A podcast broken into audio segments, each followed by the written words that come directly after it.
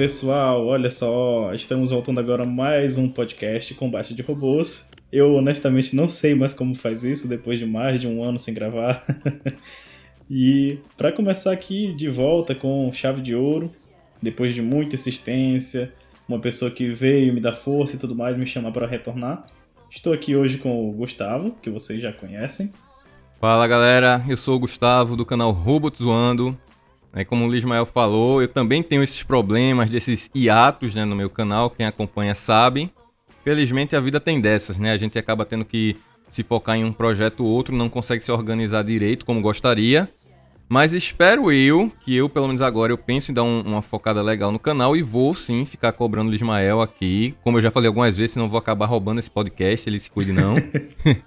Mas a ideia é essa, que a gente consiga manter né, o máximo que puder, não dá para realmente afirmar, porque eu mesmo não posso afirmar por mim, quanto mais por ele, mas o máximo que puder tentar deixar o quê? Semanal, Lismael?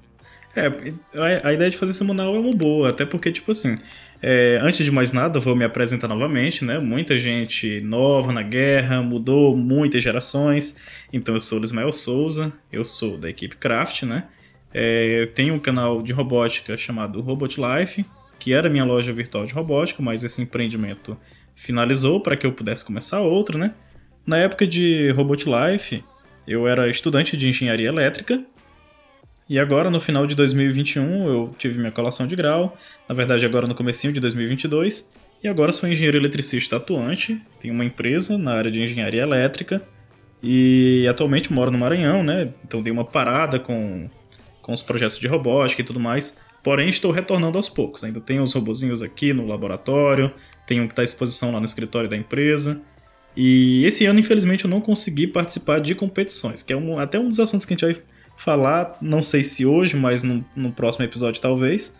E basicamente é isso, né? Então vamos aí tentar retomar esse podcast, que é uma coisa que eu acho muito legal, gosto muito de fazer. O Gustavo sabe que nós que criamos conteúdos, a gente entra em um hiato, mas faz falta não tem jeito, a gente sente falta daquela, daquele contato com o pessoal, de gravar, de compartilhar conteúdo. Mas vamos aqui mais uma vez nessa tentativa, né? Certo. É, então, Lismael fez uma apresentação, eu já falei que eu sou do canal, né? Que eu tenho esse canal, Robot Zoando, no YouTube. E assim como ele se apresentou, também vou dar uma apresentação rápida. Eu sou formado em engenharia elétrica, no caso eletrônica. Fiz mestrado também na área de engenharia de sistemas e um doutorado em eletrônica. E esse meu, minha última pausa foi por causa de um pós-doc também em eletrônica, com um projeto relacionado à Covid. Que por sinal a Covid que fez essa pausa nas competições. Lismael falou que não competiu esse ano. Eu tô para ir competir agora na RCX, vai ser agora em novembro, junto com a Campus Party. Mas eu também faz um tempo que eu não participo de competições. Se brincar mais de um ano, não me lembro quanto foi outro. Já fiz apresentações, né? Vez ou outra eu ajeito um robô, faço uma demonstração. Mas assim, competir mesmo faz um bom tempo e faz falta mesmo, né? Não só a gente criar conteúdo, como participar dos eventos. Então eu pedi uma pausa aqui para procurar uma frase, que é uma frase que eu acho muito interessante, que ela diz o seguinte: Quando a dor de não estar vivendo for maior que o medo da mudança, a pessoa muda. E o que é que tem a ver isso? Porque, por exemplo, quando eu não tô gravando, aquela sensação é que eu não tô vivendo, né? Que eu não tô conseguindo fazer algo que me agrade. Isso vai me corroendo, isso vai me, me deixando meio mal e uma hora eu acabo mudando para voltar a gravar. Claro, né? A gente, querendo ou não, surgem outros problemas, como a gente falou, e a gente acaba tendo que parar. Mas assim, é, isso, pelo menos para mim, eu acredito que pro Ismael também, é uma das coisas que faz a gente ter um motivo, né? Uma alegria de vida e não fazer isso realmente gera uma dor, né? É, e aí, Ismael, penso... vamos pra pauta de hoje, basicamente. Quer fazer mais algum comentário? Sim, eu quero fazer mais um comentário a respeito dessa frase.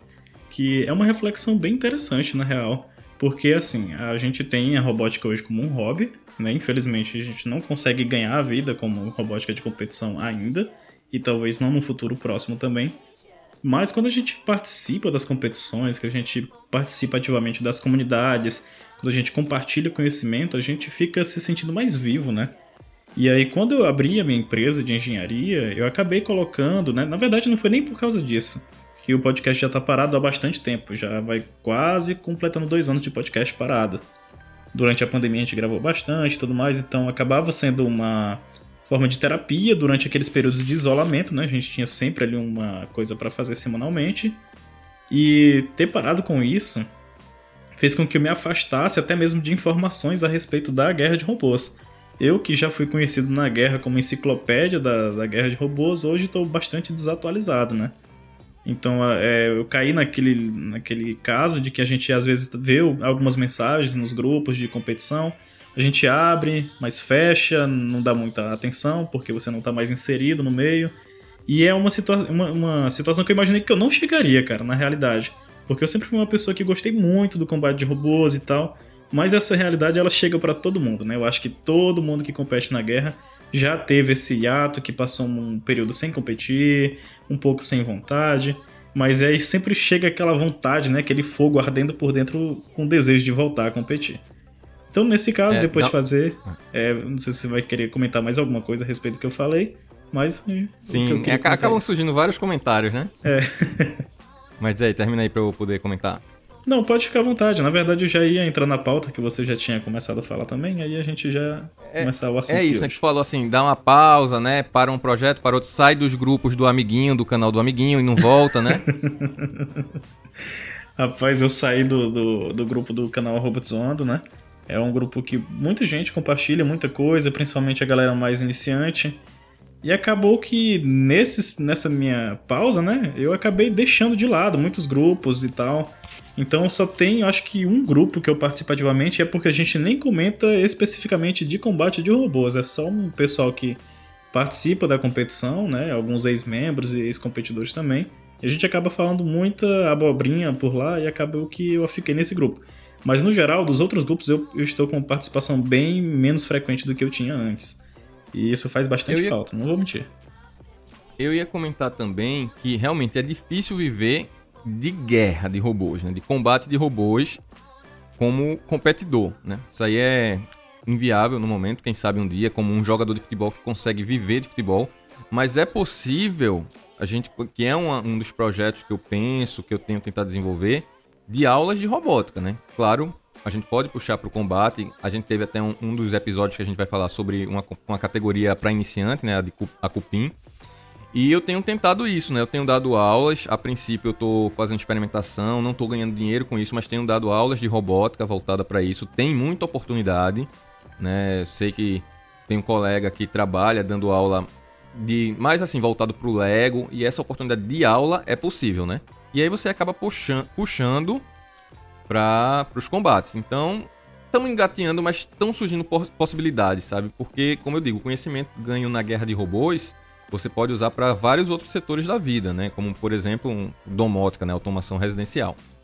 Beleza, eu acho que por comentários gerais é isso. A gente pode fazer que nem alguns outros podcasts, né? Ter leituras de e-mail em breve, né? Sobre os comentários. Esse seria uma primeira leitura de e-mail, só que sem e-mails, né? Vamos ver nos próximos como a gente fica. É uma boa e aí, ideia. Diga lá. Então, Quer nesse caso, aí, então? Nesse caso, acho que a gente consegue entrar na pauta agora, porque mesmo enquanto você ia falando, eu pensei em várias coisas para comentar, mas a gente pode deixar isso para um momento futuro, já que hoje o nosso foco principal é fazer um resumão do que já passou por esse podcast, né? Falar de forma resumida sobre alguns é, episódios, alguns formatos que a gente testou, algumas tentativas, alguns erros. E aí eu acho que é interessante, né? Foi uma proposta do Gustavo que eu achei bem pertinente. A gente pensou bastante em o que fazer nesse retorno, porque tem bastante, várias coisas a serem hora. comentadas, né? 10 minutos. e aí eu sei que a gente chegou nessa conclusão de que é interessante a gente fazer esse resumão do que já passou aqui pelo podcast, né? Eu confesso é. que estou bastante desatualizado sobre o próprio podcast. E eu acabei é, não escutando ultimamente e tal. Mas sempre tem um, episódio ou outro, né, que eu vou comentar daqui a pouco, que a gente acaba sempre escutando, que são os episódios preferidos que a gente tem, de acordo com o que foi conversado, a forma que foi conversado e tudo mais. Eu tenho alguns episódios preferidos, então eu vou deixar isso para falar daqui a pouco.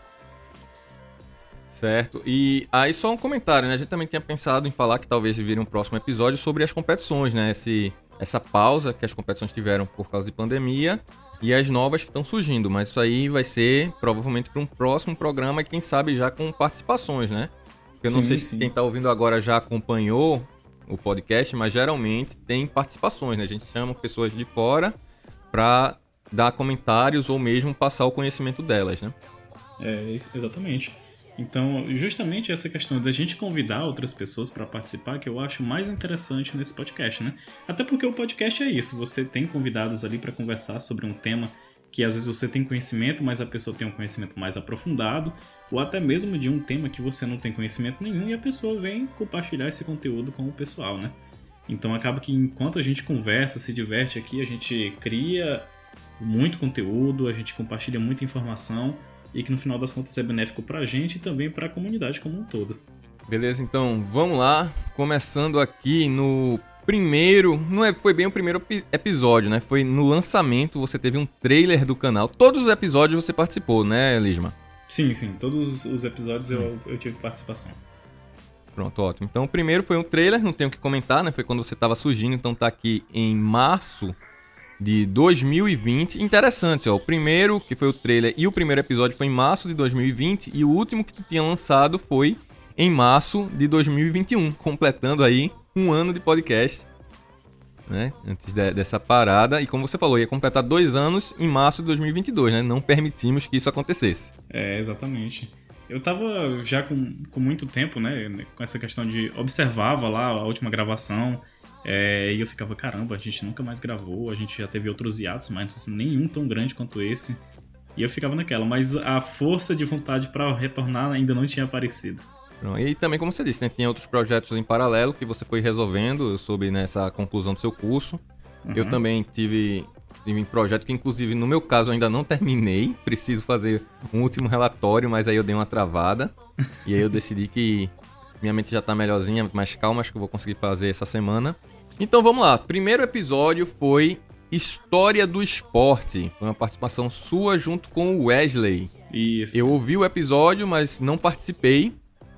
E aí, já que você foi mais ativo nesse aí, o que é que foi? Um resumão da história. Eu sei que começou lá no MIT, né? Isso quer dizer, começou até antes a, a batalha de robôs com aquele pessoal que fazia os efeitos especiais de Star Wars, né? Isso aí ainda continua verdade ou descobriram mais coisa? Então, na realidade, quando a gente fez a pesquisa para esse primeiro episódio, eu acabei descobrindo muita coisa que eu mesmo não sabia, né? Então, no tutorial Robots, que é um, um, livro que a gente menciona muito, né, que foi escrito pelo Marco Antônio Mediolaro, eu acho que boa parte do pessoal da Guerra de Robôs conhece. Talvez a galera mais nova não conheça, mas é, até mesmo internacionalmente é um livro bastante conhecido e conhecido também por ser uma bíblia do combate de robôs, né, que tem muita informação. E a gente utilizou do trecho introdutório dele lá para pegar muitas informações acerca do início do combate de robôs, que acaba sendo um trecho do livro, né, que a gente do tutorial que a gente passa mais rápido para ir direto pro conteúdo, mas lá fala bastante, né, a respeito de como começou, quais classes que eram, em que país, qual o ano. E particularmente essa questão dos efeitos especiais aí de Star Wars e tudo mais, eu não tinha conhecimento. É uma informação nova para mim. É, eu soube, assim, não sei onde foi que eu vi que foi, se eu não me engano, um, um, dos responsáveis por Star Wars, ele pegou um carrinho de controle remoto que ele tinha e botou um aspirador de pó, uma coisa assim. E aí ele brincou com outro amigo e eles acabaram destruindo vários móveis da sala da casa dele, né? Uhum. Foi uma das primeiras brincadeiras. Agora, assim, como competição, acho que foi esse do MIT que também não era bem combate, né? Mas acabaram, o espírito humano de destruição acabou puxando para esse lado até chegar no que a gente tem hoje. Então, sobre esse episódio de história, é possível já ter algumas atualizações, né? Também, como a gente viu novas competições surgindo, novas categorias. Então, já tem um episódio aí que a gente pode, em breve, dar um upgrade nele, né? Sim. Já tem certeza. mais história a ser contada. Seguindo pro episódio 2, tem mais alguma coisa a comentar? Não, não, pode, pode continuar. O episódio 2 foram sobre os tipos de armas de robôs de combate. E aí a gente chamou o mestre dos combates, o Delay. Né? Eu também não tava, mas aí o Delay participou e eu lembro que eu vi o Delay realmente. Os robôs do Delay eles são muito conhecidos por terem armas extremamente agressivas. Inclusive, ele, não sei se ele foi o, o responsável, mas ele ia sendo responsável por acabar com a categoria Light também na arena da Robocore, né? Porque a arma do robô dele já estava tão destrutiva e já tava o pessoal começando a pensar em limitar o light, né? Ficar só em feather. Procede essa informação? Procede, sim, procede. O, o Delay, ele é uma pessoa incrível, né? Eu acho que uma parte da galera mais velha da competição conhece. É, o nome verdadeiro dele é Rodrigo Duque. E ele também, cara, é interessante até a gente mencionar isso, que o Rodrigo, ele é, o Delay, ele é formado em engenharia elétrica também.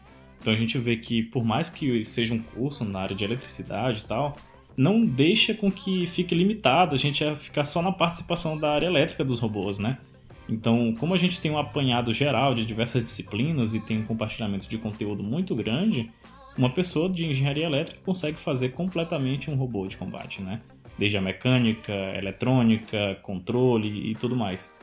E como você falou mesmo, né? Tipo assim, o Delay ele tem essa característica de fazer robôs com armas bizarramente grandes, né? Ele tinha um Beetle 8, né, chamado Starkiller, que, tem, que tinha uma barra horizontal gigante, né, comparado a outros robôs da mesma classe. É, o lightweight dele, né, no caso o Scrap, tinha, tinha e ainda tem uma barra absurdamente grande, né? O Scrap ainda vai ter participações aí. Talvez seja um spoiler aí para um pessoal, mas ele foi adotado por outra equipe, apesar de o Delay ter ido embora do país, né? Não sei exatamente onde ele está morando atualmente, mas ele passou uma temporada em Portugal, eu não sei se ele está pela Holanda agora, alguma coisa assim.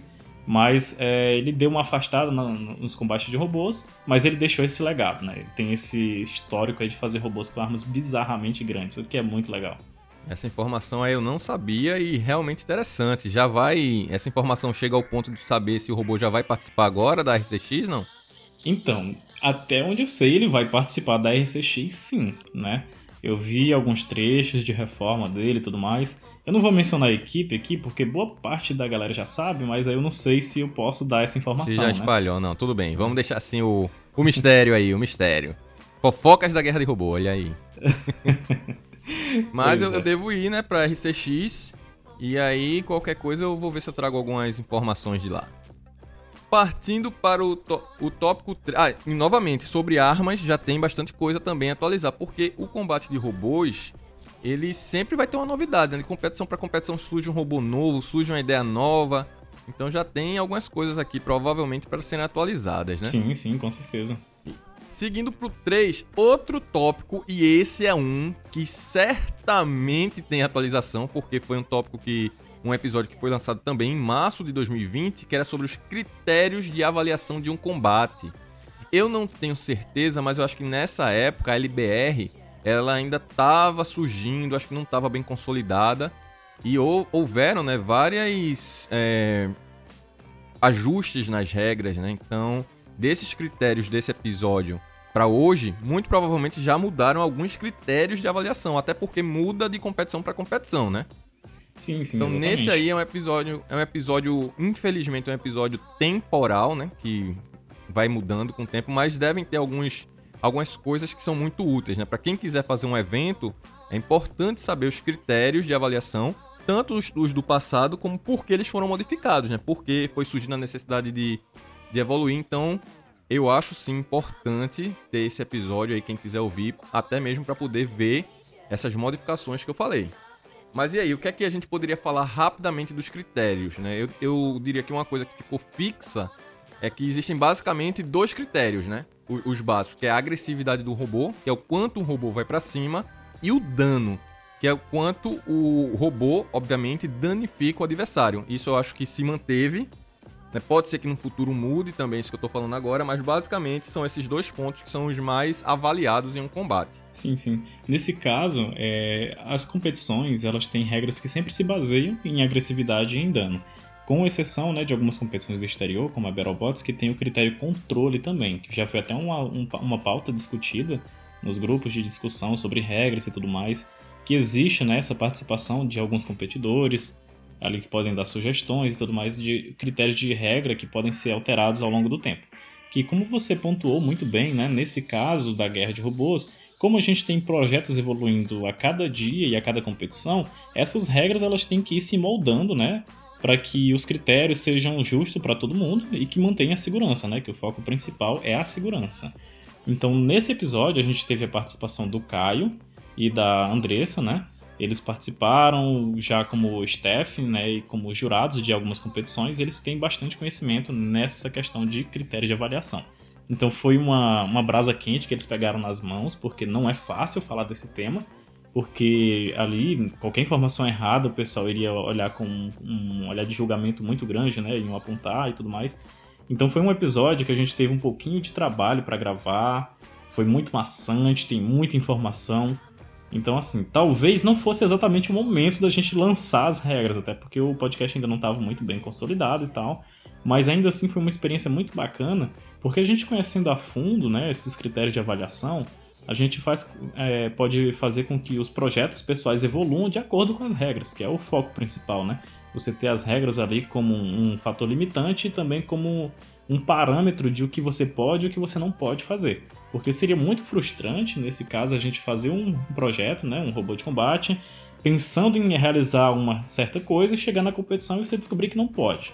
Então essas regras elas são disponibilizadas antes das competições, que todos os competidores têm acesso a essas regras, e aí toda a competição é pautada em cima delas. Foi bom você ter falado dos participantes, que eu acabei passando sem falar os nomes, né, do, dos que participaram nesse episódio. Primeiro ponto. Segundo ponto, uma coisa que também não costuma mudar nas regras é que nocaute vence, né? Um robô uhum. nocaute ao outro vai vencer. Isso aí vale para o combate de robôs, para um boxe, para um UFC da vida, né? O nocaute ele é soberano, né? Se um robô nocaute ao outro, acabou. Mas aí, caso não haja nocaute, aí sim é necessário haverem critérios para essa avaliação do combate. É, mas tem um terceiro ponto que eu ia falar assim, lembrei. Que é interessante que é o seguinte: um robô novo ele pode fazer com que a regra mude, porque a regra não contemplava aquele tipo de arma, ou como a gente falou no episódio do delay, a arma estava muito ignorante, então acaba tendo que mudar alguma coisa na competição, ou mesmo na regra, vamos supor uma regra que vai limitar a potência da arma. E consequentemente, uma mudança de regra muda os próximos robôs. Então fica um ciclo sem fim, né? A regra muda, os robôs têm que mudar para se adaptar às regras. Os robôs mudam, as regras têm que mudar novamente para se adaptar a um novo robô. Então por isso que é um episódio extremamente temporal e se a gente for fazer um outro mais atualizado, provavelmente ele vai ter um tempo de vida de um ano, dois anos, porque é o normal, é o ciclo natural que as regras vão sempre mudando. Sim, e ainda entrando nesse ponto né, de um projeto novo, um projeto totalmente inovador, que tem algo que não contemple nas regras, nas regras sempre tem um trecho que diz que o que os juízes decidirem de acordo com a competição é soberano. Então vamos supor, não tem nas regras contemplando um fator limitante para determinada coisa, mas se os juízes da competição, né, a organização, definir que aquela arma ou então aquela é, estratégia que o robô está utilizando não vai de acordo com, as, é, com, digamos assim, os parâmetros de segurança e até mesmo de equivalência ali do, dos projetos e tudo mais, eu não estou conseguindo é, expressar muito bem. Mas basicamente, se não estiver de acordo com o que julgam como aceitável, os juízes têm esse poder de barrar alguma coisa, né? Então é importante ressaltar isso também, que mesmo que não contemple nas regras, os juízes e a organização têm esse direito de fazer uma intervenção no decorrer do evento. É o que seria chamado no RPG de regra de ouro. O que o mestre falou, tá falado. Pronto, muito bem pontuado. Lismael, agora passar a bola para tu falar, eu falei esses episódios, você nomear agora os próximos 3, 4 episódios aí, fica à vontade. Não. Na realidade, eu, eu, gostaria que você continuasse fazendo a, a, nomeação, porque eu estou sem acesso aqui. Eu, tô, eu improvisei tudo para gravar. tudo bem, vamos lá. Então vamos lá. Então, voltando aqui, episódio 4, né? Não foi. É, 4 se o trailer não é um episódio, então tudo uhum. bem. Episódio 4 foi sobre. Lá vem o inglês, né? Tem que estar tá afiado para essa palavra. Girl Power. Dessa vez teve. Bem, eu só vou falar os apelidos que tem aqui, você pode saber uhum. os nomes melhor. Teve a TJ, a Jojola, a Adassa e a Júlia. Isso. Nesse caso, a TJ é a Ana Júlia, né? Lá da Yapira. A Adassa é da equipe Troia. A Jojola é a Andressa, que participou do episódio ali de regras e critérios de avaliação. E a Júlia, ela é ex-membro né, da equipe Thunderhats. Memória continua boa. Eu, para nome, sou péssimo. Parabéns mais uma vez aí, Ismael. Bem, eu lembro esse episódio, elas falaram bastante sobre as dificuldades, né? Como é as mulheres na engenharia como um todo, né? Sim. A gente que fez engenharia sabe que o público feminino ele é bem inferior. Por exemplo, na minha turma de graduação, no primeiro período, se eu não me engano, eram 60 alunos, dos quais, se eu não me engano, eram apenas 5 meninas. Né? Então o público masculino é bem maior. e ainda mais na competição. Então lembro que elas citaram algumas, algumas situações, digamos que chata para elas, mas que sim, é possível e é altamente recomendável que as meninas elas tentem buscar essas competições, porque não é algo ex excludente, não é exclusivo para homens, tá? Isso aí tem que haver, elas têm que ir atrás, porque tem muita oportunidade sim, né? Tá aí, como disse, meninas que foram líderes de equipe, né? que conseguiram aí demonstrar que não é só coisa de marmanjo, né? Elas têm muito poder sim, como o nome do episódio falou.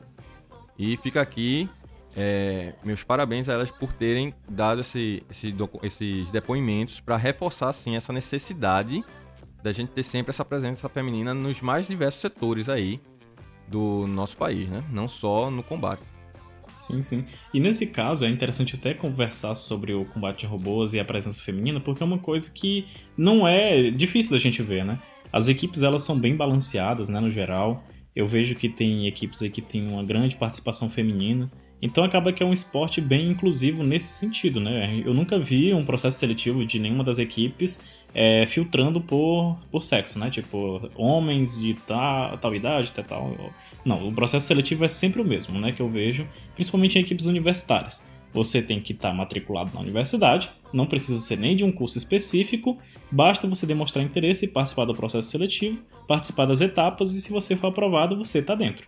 Então a gente vê é, as meninas nas mais diversas áreas das equipes, né? Na eletrônica, na mecânica, na gestão, na capitania, então no marketing, são várias áreas, né? Cada equipe define como são suas divisões. Mas então é uma coisa muito comum a gente ver as meninas com ferro de solda, com uma esmerilhadeira, com o controle do robô na mão, é, com o computador organizando todas as finanças das equipes. Então, tudo isso a gente vê acontecendo na prática e é uma prática que eu vejo assim é, muito inclusiva do esporte porque não tem essa diferenciação pelo sexo, né? Pelo menos até onde eu conheço. Então podem ter algumas situações isoladas, né, que ficam ali normalmente internas nas equipes ou internas nos eventos, mas no geral a visão que a gente tem é que, é um esporte bastante inclusivo. É, inclusive complementando, né? Como eu falei, na turma que eu entrei, eram basicamente 5 meninas para 60 alunos ao todo, ou seja, 5 meninas para 55 homens. E, no entanto, na equipe que eu participei, né, eu participei um bom tempo da equipe Carranca 22, da UPE, e realmente a participação das mulheres na equipe era razoavelmente maior, digamos assim. Na equipe, enquanto tinham 15 pessoas, 5 eram meninas. Então as equipes, elas lá e se faziam presente na equipe mais do que na média do curso, digamos assim. Então, interessante como esse o combate né, ele tem esse poder de poder diversificar as pessoas, né? É isso aí. E mas aí acho que a gente já falou até muito esse tópico. Seria interessante ter uma menina para comentar, mas nesse caso como a gente só tá fazendo um, um, revisão de episódios, a gente só pode dar o depoimento que a gente viu do episódio Sim. e é, o que a gente vivenciou, né? O, o, ideal seria em breve também mais um episódio que a gente pode ter em breve sobre até porque vai sempre tendo mudanças nas pessoas, né? Então, um novo episódio, quem sabe até uma coisa que você falou sobre ser inclusivo é, é válido, mas também seria interessante, isso eu não vi ainda, uma equipe só de meninas. Eu já vi, eu acho que só de, de caras, só de caras viajando, sim, acho que eu já vi. Mas só de meninas eu ainda não vi, seria algo interessante a ver em breve, né? Eu não vi no Brasil, né? Tipo assim, eu já vi um, um documentário sobre a, a, Aliás, a RoboGames, eu ia falando Battlebot. Mas eu vi um documentário da, da RoboGames em que tinha uma equipe né, de ensino médio que era composta exclusivamente por meninas. Inclusive tinha uma brasileira que participava. É, o robô delas tinha até algumas decorações assim na cor rosa e tudo mais. Aquela coisa assim que mostrava a presença delas ali como equipe, né? Então achei bem interessante.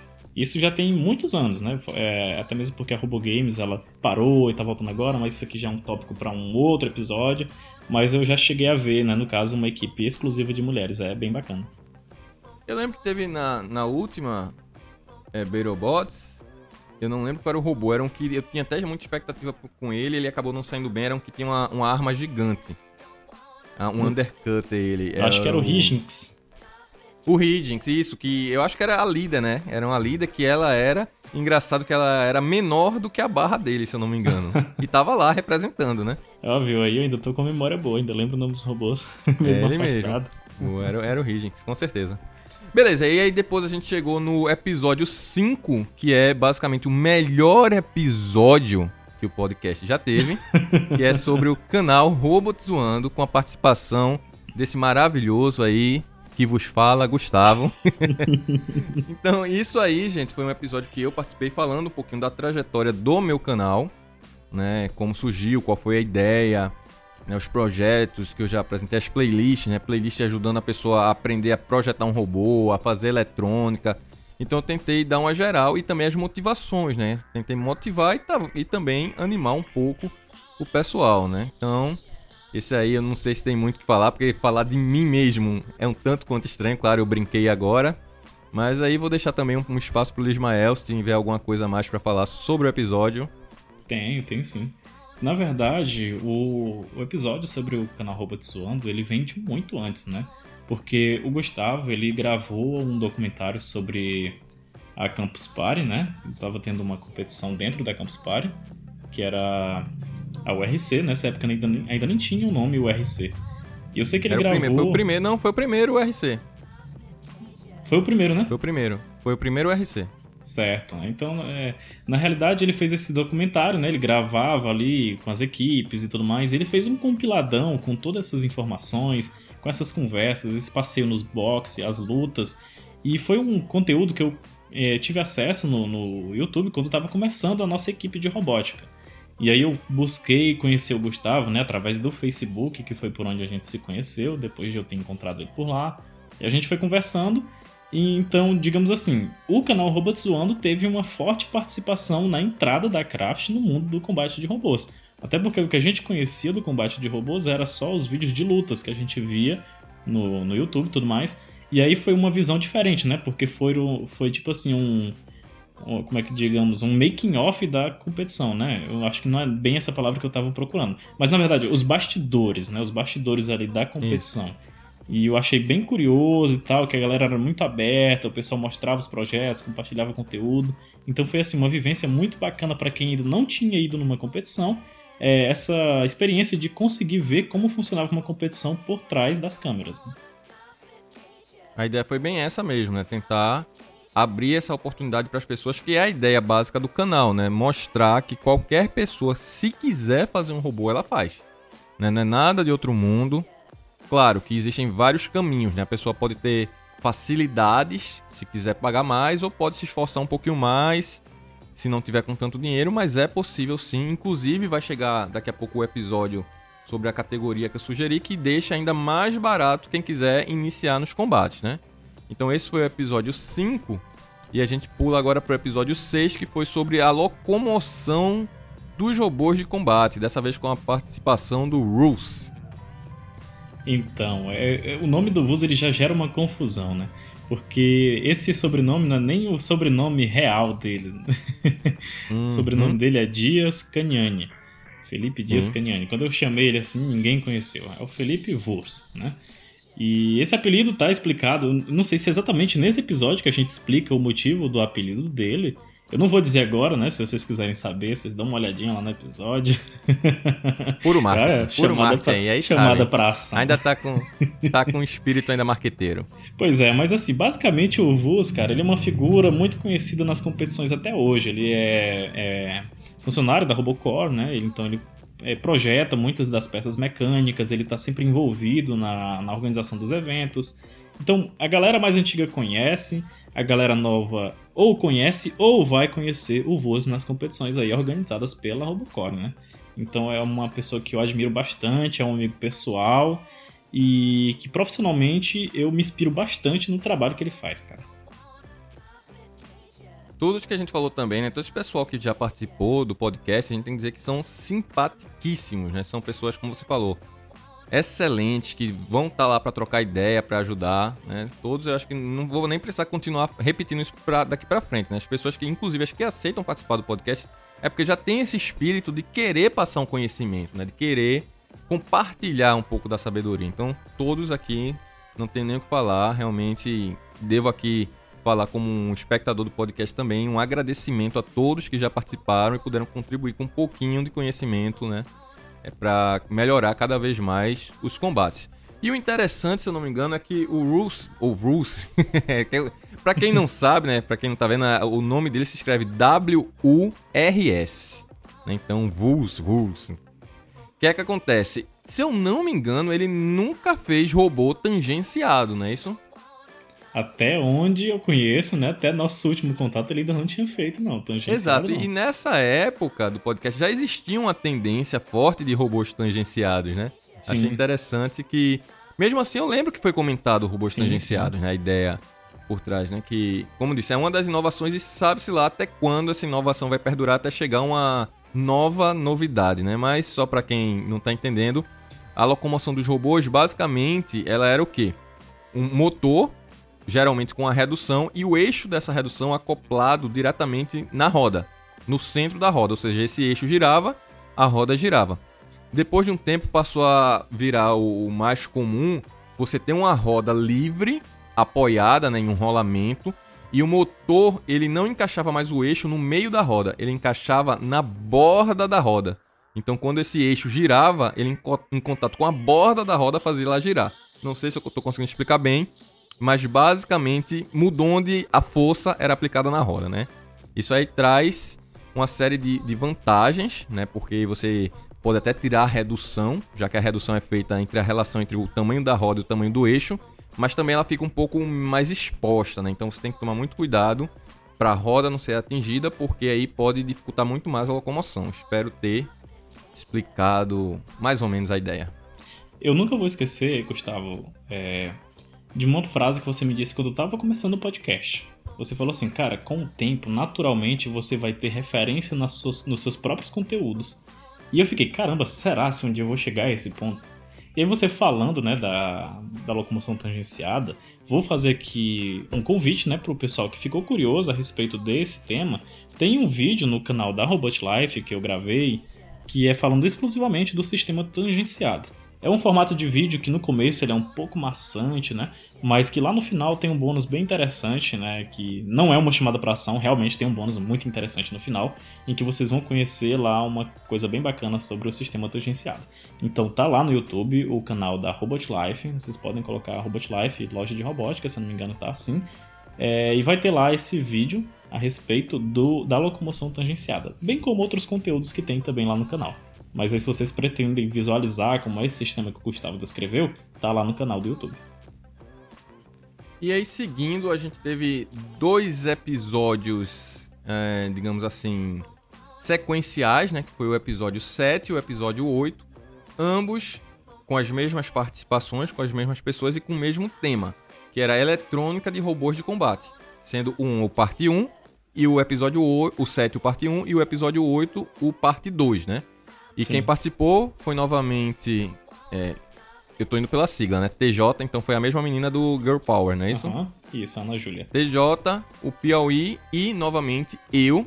A diferença é que na parte 1 era falada mais, se eu não me engano, sobre eletrônicas prontas, né? Eletrônicas que poderiam ser compradas, né? E, e como elas geralmente eram utilizadas. Já na parte 2, que foi o episódio 8, já era mais voltado a como produzir suas próprias eletrônicas, né? O que o que eu poderia já dizer daqui é que a eletrônica pronta, ela é mais simples, afinal você só precisa comprar e encaixar as coisas nela, né? Ligar o motor, ligar o receptor. Já na eletrônica desenvolvida, ela vai dar mais trabalho, você vai ter que ter um conhecimento, vai ter que ter uma pesquisa, mas a vantagem é que você vai ter um controle maior sobre ela e geralmente ela vai sair mais barata, né? Que o combate de robôs, dependendo da categoria, ele costuma ser bem caro. E querendo ou não, você desenvolver, você vai baratear esse custo e vai poder, claro, aplicar os conhecimentos que você adquiriu no seu curso de eletrônica. Né? Então, é, é, muito interessante, né? Você poder desenvolver sua própria eletrônica. E quando ela funciona, é um prazer fantástico, né? Você fazer uma eletrônica que ela, mesmo que ela queime depois de 10 segundos, mas só o robô ter andado um pouquinho já dá uma satisfação muito boa. Lismael aí também de elétrica. Chegou a desenvolver alguma eletrônica, Lismael? É, você tocou bem na ferida agora. então, antes de falar a respeito disso, eu acho interessante a gente definir o que é eletrônica, né? Eletrônica basicamente é o circuito ali elétrico e também o circuito de controle do, de um robô de combate. É responsável por controlar os motores, né? O robô ir para frente e para trás, receber normalmente os comandos ali do controle, é, fazer também o controle da arma. Se bem que o controle da arma, por, por, por boa parte das equipes utilizarem hoje robô, é, motores sem escova, é, a gente acaba utilizando já a eletrônica pronta para esse fim, né? Que é um Electronic Speed Controller. Eu, meu inglês é péssimo, mas é basicamente um controlador eletrônico de velocidade, que nada mais é do que uma eletrônica pronta para controlar os motores da arma. Mas aí, quando a gente aplica o conhecimento né, que a gente tem em sala de aula e conhecimentos que a gente acaba aprendendo por fora para desenvolver uma eletrônica, a gente tem um ganho, né, tanto profissional, né, para a gente colocar no currículo essas experiências, quanto um ganho de competição, né, na verdade, que a gente consegue desenvolver eletrônicas com formatos variados, com capacidade de corrente variados de acordo com os projetos que serão aplicados. Então é um desejo que eu sempre tive na guerra de robôs desenvolver minha própria eletrônica. Já comecei alguns estudos sobre, mas na verdade, na realidade, assim, nunca realmente sentei para desenvolver uma eletrônica.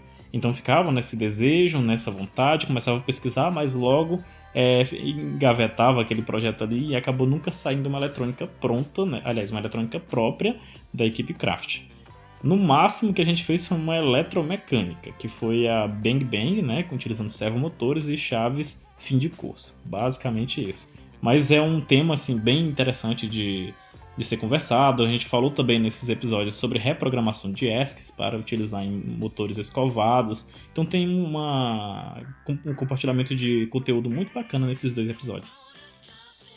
É interessante falar sobre os termos que a gente usa, né? Por exemplo, eu dou aula de física e é bem comum, até se vocês lembrarem da memória das aulas que vocês tiveram de física, quando a gente fala assim, você pesa quanto? Aí a pessoa fala, ah, eu peso 50 quilos, 80 quilos. Só que quilo não é unidade de peso, né? Na verdade, o quilograma é unidade de massa. O peso seriam os newtons, né? Você teria que pegar essa massa e multiplicar pela gravidade. Por que eu estou dizendo isso? Porque alguns termos da guerra a gente se acostuma a usar eles, mas eles, digamos assim, são usados sem ser a definição formal, sabe? Assim como a gente diz que a gente pesa 80 quilos, a gente, uhum. todo mundo vai entender, mas não é o ideal. A gente também acontece isso na guerra. Como por exemplo, você falou do ESC. O ESC, né, que é realmente Electronic Speed Control, controlador eletrônico de velocidade, ele é para qualquer motor elétrico, né? Ele Sim. pode ser para um motor DC. O uhum. motor DC essas placas que eu desenvolvi, que as equipes desenvolvem para motor DC, é um controlador eletrônico de velocidade. Uhum. No caso dos brushless, que são os motores sem escova, o pessoal costuma chamar de BESC, né? Brushless Speed Control. Só que no dia a dia a gente não fala isso, a gente fala só ESC referenciado só para brushless. Isso. Então isso aí só para fazer um disclaimer, né, um esclarecimento aí.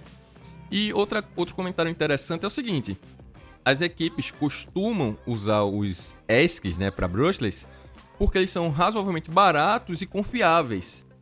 Mas, por exemplo, novamente, para uma categoria maior, se uma equipe começar a desenvolver, se surgir mais material na internet, por exemplo, se eu desenvolver um, um ESC e deixar o projeto aberto no canal, isso provavelmente, espero eu, não sei se eu vou fazer, mas espero fazer, é, que isso incentivasse as equipes a desenvolverem seus próprios BESCs, né? E aí sim, elas iam poder também controlar seus brushless com eletrônica própria. Como é um conhecimento ainda não tão difundido, dif, eita, difundido, então é, acaba que o pessoal costuma comprar pronto mesmo, né? Mas aí também costumam comprar pronto até os, os speed controls para descer também, né? Só questão de costume mesmo de cada equipe. Seguindo adiante, a gente teve o combate episódio 9, que foi estruturas, estrutura de robôs de combate. Dessa vez com a participação do Sika, Negão e Rules novamente. É, nesse caso a gente teve a participação do Kawan ou é Cauê? Eu não lembro agora. Me desculpe aí. Mas é o Simorelli, né, que teve o apelido de Sicarelli pela Thunderheads. E naturalmente foi sendo é o Cauê, diminuído, É o Cauê, né? tá escrito Isso. aqui. Cauê, tá escrito aqui. Isso, Cauê. o Cauê Simorelli, ficou chamado como Sica. Ele é ex-membro da Thunderhats. Aí tem o outro, a outra pessoa que você falou foi quem? O Negão, né? Foi que o, é o Negão. Isso, o Negão ele é da equipe Troia, ex-membro da equipe Troia também. E o Vus, né, é uma pessoa aí que já participou, já fiz aí uma apresentação dele. Então, basicamente, são três pessoas na Guerra de Robôs, assim, que foram recomendadas para esse episódio, né? Aí eu sempre perguntava, cara, eu quero gravar um episódio sobre tal coisa. Aí, ah, fala com fulano, que ele tem uma experiência bacana, né? O, o Simorelli, né, o Sika, ele foi bastante recomendado para falar desse, desses tópicos de mecânica, porque ele fazia muitos ensaios estruturais nos softs, né? Então, assim, eles utilizam um soft de eu esqueci exatamente a definição, mas era alguma coisa topológica. Eu não lembro exatamente o que, que é. Mas basicamente eles conseguiam fazer várias simulações mecânicas dos projetos da Thunderheads antes da execução. E aí foi uma pessoa que contribuiu bastante, né, com alguns termos, com alguns conceitos que particularmente eu não conhecia. Então foi um episódio bem rico a respeito do, do quesito estrutural de um robô de combate. Esse eu não parei pra reouvir. Eu lembro que eu cheguei a ouvir na época. Se eu não me engano, chegaram a falar do, dos materiais também, né? Dos Sim. materiais utilizados em estrutura e tudo mais. Mas eu acho que basicamente é isso, né? Cada, novamente, mais um episódio temporal. Querendo ou não, a ma grande maioria dos episódios vai ser assim, porque a gente sabe que antigamente os robôs, o pessoal buscava usar aço, né? Metalon. Aí depois foi passando mais para um alumínio. O Sigma lá sempre usando o HMW. Sigma a gente tem um episódio sobre ele depois, né? Sempre Sim. lá focado nos plásticos, no HMW, de repente o plástico virou a moda, né? Que uhum. meio que está se mantendo até hoje, principalmente nas categorias mais leves. E aí também começou a surgir nas categorias leves a questão da impressão 3D, né? Mas aí eu tava ouvindo os episódios mais recentes e no caso de alguns Beatles, né? Alguns robôs da categoria inseto, você fazer a estrutura de UHMW ou plásticos não ajuda na locomoção tangenciada, né? Já que o plástico ele vai deformar e aí a roda perde contato. Então, como eu disse, né? Sempre uma atualização vai acabar puxando outras coisas, né? Um ciclo praticamente sem fim, né? Sim. É, nesse caso dos materiais, acaba que foi contemplado bastante coisa que hoje em dia ainda é largamente utilizado, né? Que é algumas ligas de alumínio, algumas ligas de polímeros plásticos, Aí também tem algumas ligas de aço que o pessoal usa em algumas é, partes estruturais. Mas é, basicamente segue sempre o mesmo padrão, né? Mas vão se atualizando, até porque vão surgindo novas tecnologias. Então valeria sim realmente uma atualização no episódio. E seguindo para o episódio 10, basicamente com, deixa eu ver, confirmando aqui, a mesma participação. Então é praticamente uma parte 2, uhum. só que dessa vez muda o tema o episódio 10 foi sobre robôs com arma ativa. Que são os únicos robôs que valem a pena serem comentados, segundo algumas pessoas. então, na realidade, eu, eu, concordo com essa afirmação, porque eu já fiz um robô rampa, né? O pessoal, inclusive, enchia bastante o saco por causa desse robô. E basicamente a gente no tem. No caso, você um fez um automodelo. basicamente, fiz um automodelo que tinha uma chapa de aço na frente. É simplesmente isso. E aí, nesse caso, quando a gente faz um robô rampa, a gente tem alguns desafios e tal, deixar no peso, distribuição de componentes. Mas quando a gente parte para a construção de um robô com armativa, aí muda totalmente o nível da coisa. Porque você vai ter normalmente um conjunto girante ou um conjunto pneumático indo para um lado mais atuante da coisa, né? Aliás, um lado mais ativo. Então são diversos conceitos que com um robô rampa você não tem. Então, quando a gente parte para produzir, para projetar, para construir um robô de combate com arma ativa, é... muda totalmente ali a nossa mente, né? A gente tem que se familiarizar com novos conceitos, com novas tecnologias ali para o combate, é onde a gente normalmente entra em contato com os motores brushless, então a gente vai ter que é, dimensionar correia, conjunto de arma, o peso, distribuição de massa, é muita coisa. Então é quando a gente parte para produzir um robô com arma ativa, a gente vai ter desafios que com o robô rampa a gente não tem. Então não desmereço, né, o robô rampa. Comecei com um. Se eu fosse começar hoje, começaria provavelmente com o robô rampa também, até porque fazer um robô rampa bem feito não é tarefa fácil. Mas depois que a gente parte para robôs com armativa, que a gente sente aquele prazer de acelerar o terceiro canal ali do controle remoto e girar alguma coisa no robô, é muito prazeroso, cara. Eu não trocaria essa sensação por robô rampa nenhum. é interessante comentar, né, como você falou, que é um robô geralmente mais simples para quem está com começando, né? Se torna relativamente barato, mais barato, porque você não vai ter um, um outro sistema, que seria o sistema de arma, é...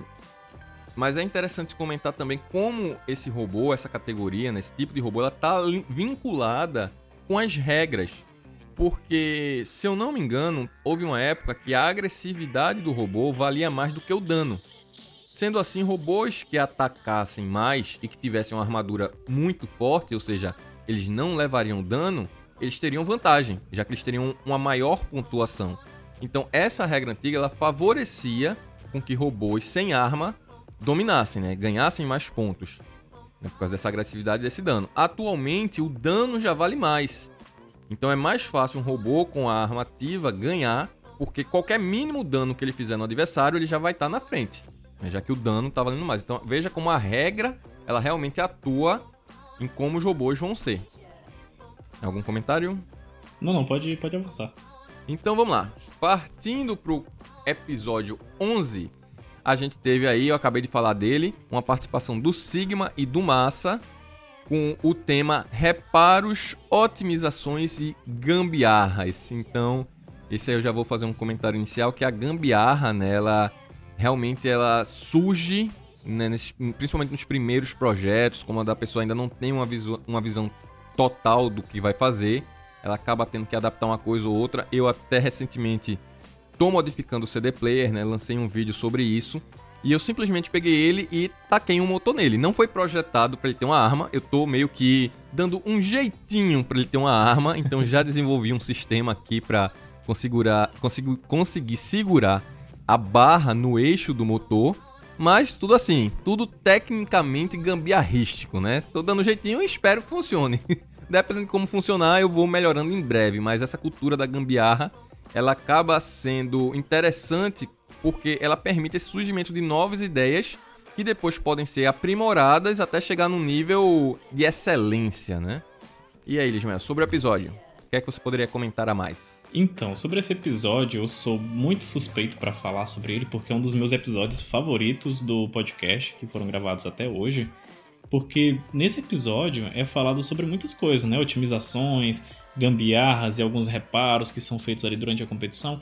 E nesse momento que a gente teve essa conversa, foi falado tantas pequenas coisas que, faz, é, que fariam total diferença na execução da, da, do nosso trabalho nas competições que eu fiquei, caramba, cara, uma fita em determinado lugar poderia me ajudar a realizar tal coisa. E aí foram várias coisas que foram é, abrindo minha mente, né? e que até mesmo as gambiarras, se feitas da forma correta, elas fazem seu projeto ficar melhor. Aí eu fiquei, caramba, então quer dizer que não é só realmente improvisar, tem alguns parâmetros que se a gente seguir, até mesmo para fazer uma gambiarra, são interessantes e vão otimizar seu projeto. E aí eu fiquei, caramba, cara, é, minha vida é uma mentira. porque, minha tipo vida assim, é uma assim, gambiarra. Minha vida é uma gambiarra mal feita, porque uma gambiarra bem feita, ela ajudaria o projeto, é né? No, no, nosso caso, muitas coisas dificultavam é como eu tô falando, é buscar a excelência na sua gambiarra, né? De forma que ela se torne uma solução até melhor do que as que existem no mercado. Sim, é possível. E é nesse tá? momento e... de gambiarra, é, Gustavo, que a gente acaba tendo ideias que são revolucionárias pro projeto da gente, né? Vamos supor, seu robô ficou de cabeça para baixo, a arma bateu no chão, ele não consegue girar a arma de cabeça para baixo. E aí você improvisa alguma coisa ali durante a competição que vai fazer com que de cabeça para baixo seu robô consiga girar a arma e tudo mais. Na próxima versão dele você já vai colocar alguma coisa. Se aquilo ali que você fez de improviso funcionou, você vai fazer alguma coisa parecida com aquilo ali. Então acaba que isso vai fazendo com que naturalmente os projetos vão evoluindo, né? Sim, com certeza. Inclusive, se você parar para analisar que nenhuma das peças que a gente usa para robôs de combate foram projetadas para robôs de combate, né? A gente pode até expandir dizendo que a maioria, se não todos os robôs, são grandes gambiarras feitas com um propósito. O que é que eu estou querendo dizer aqui?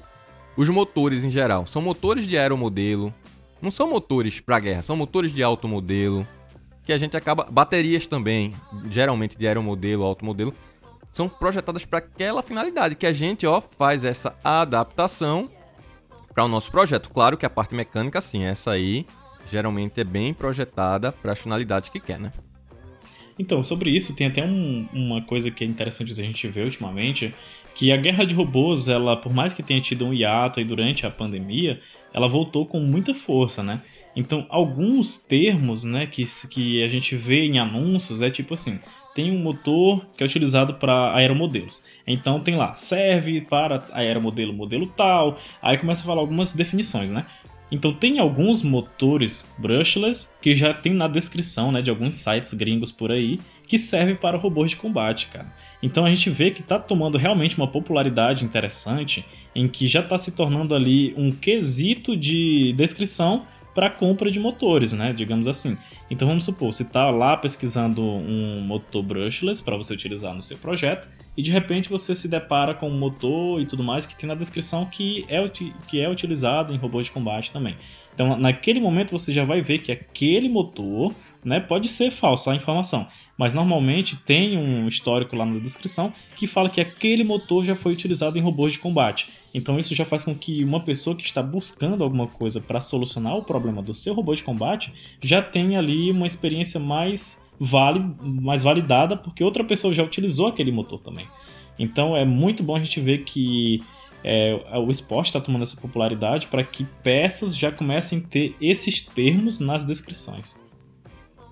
É a gambiarra buscando sua excelência mais uma vez. então vamos lá. A gente chegou depois no tópico do episódio 12, que foi com o pessoal da AGVS. O título do episódio era justamente de, de da arena. Exatamente. No aí, da arena. De có, já tem de có o tema. E é justamente isso, né? Porque o pessoal da GVS, eles são o, o que a gente falou inicialmente sobre o delay, né? Eles são uma equipe que faz aquelas armas extremamente ignorantes ao nível de o robô se ficar de cabeça para baixo, ele se desvira sozinho só em ligar a arma, né?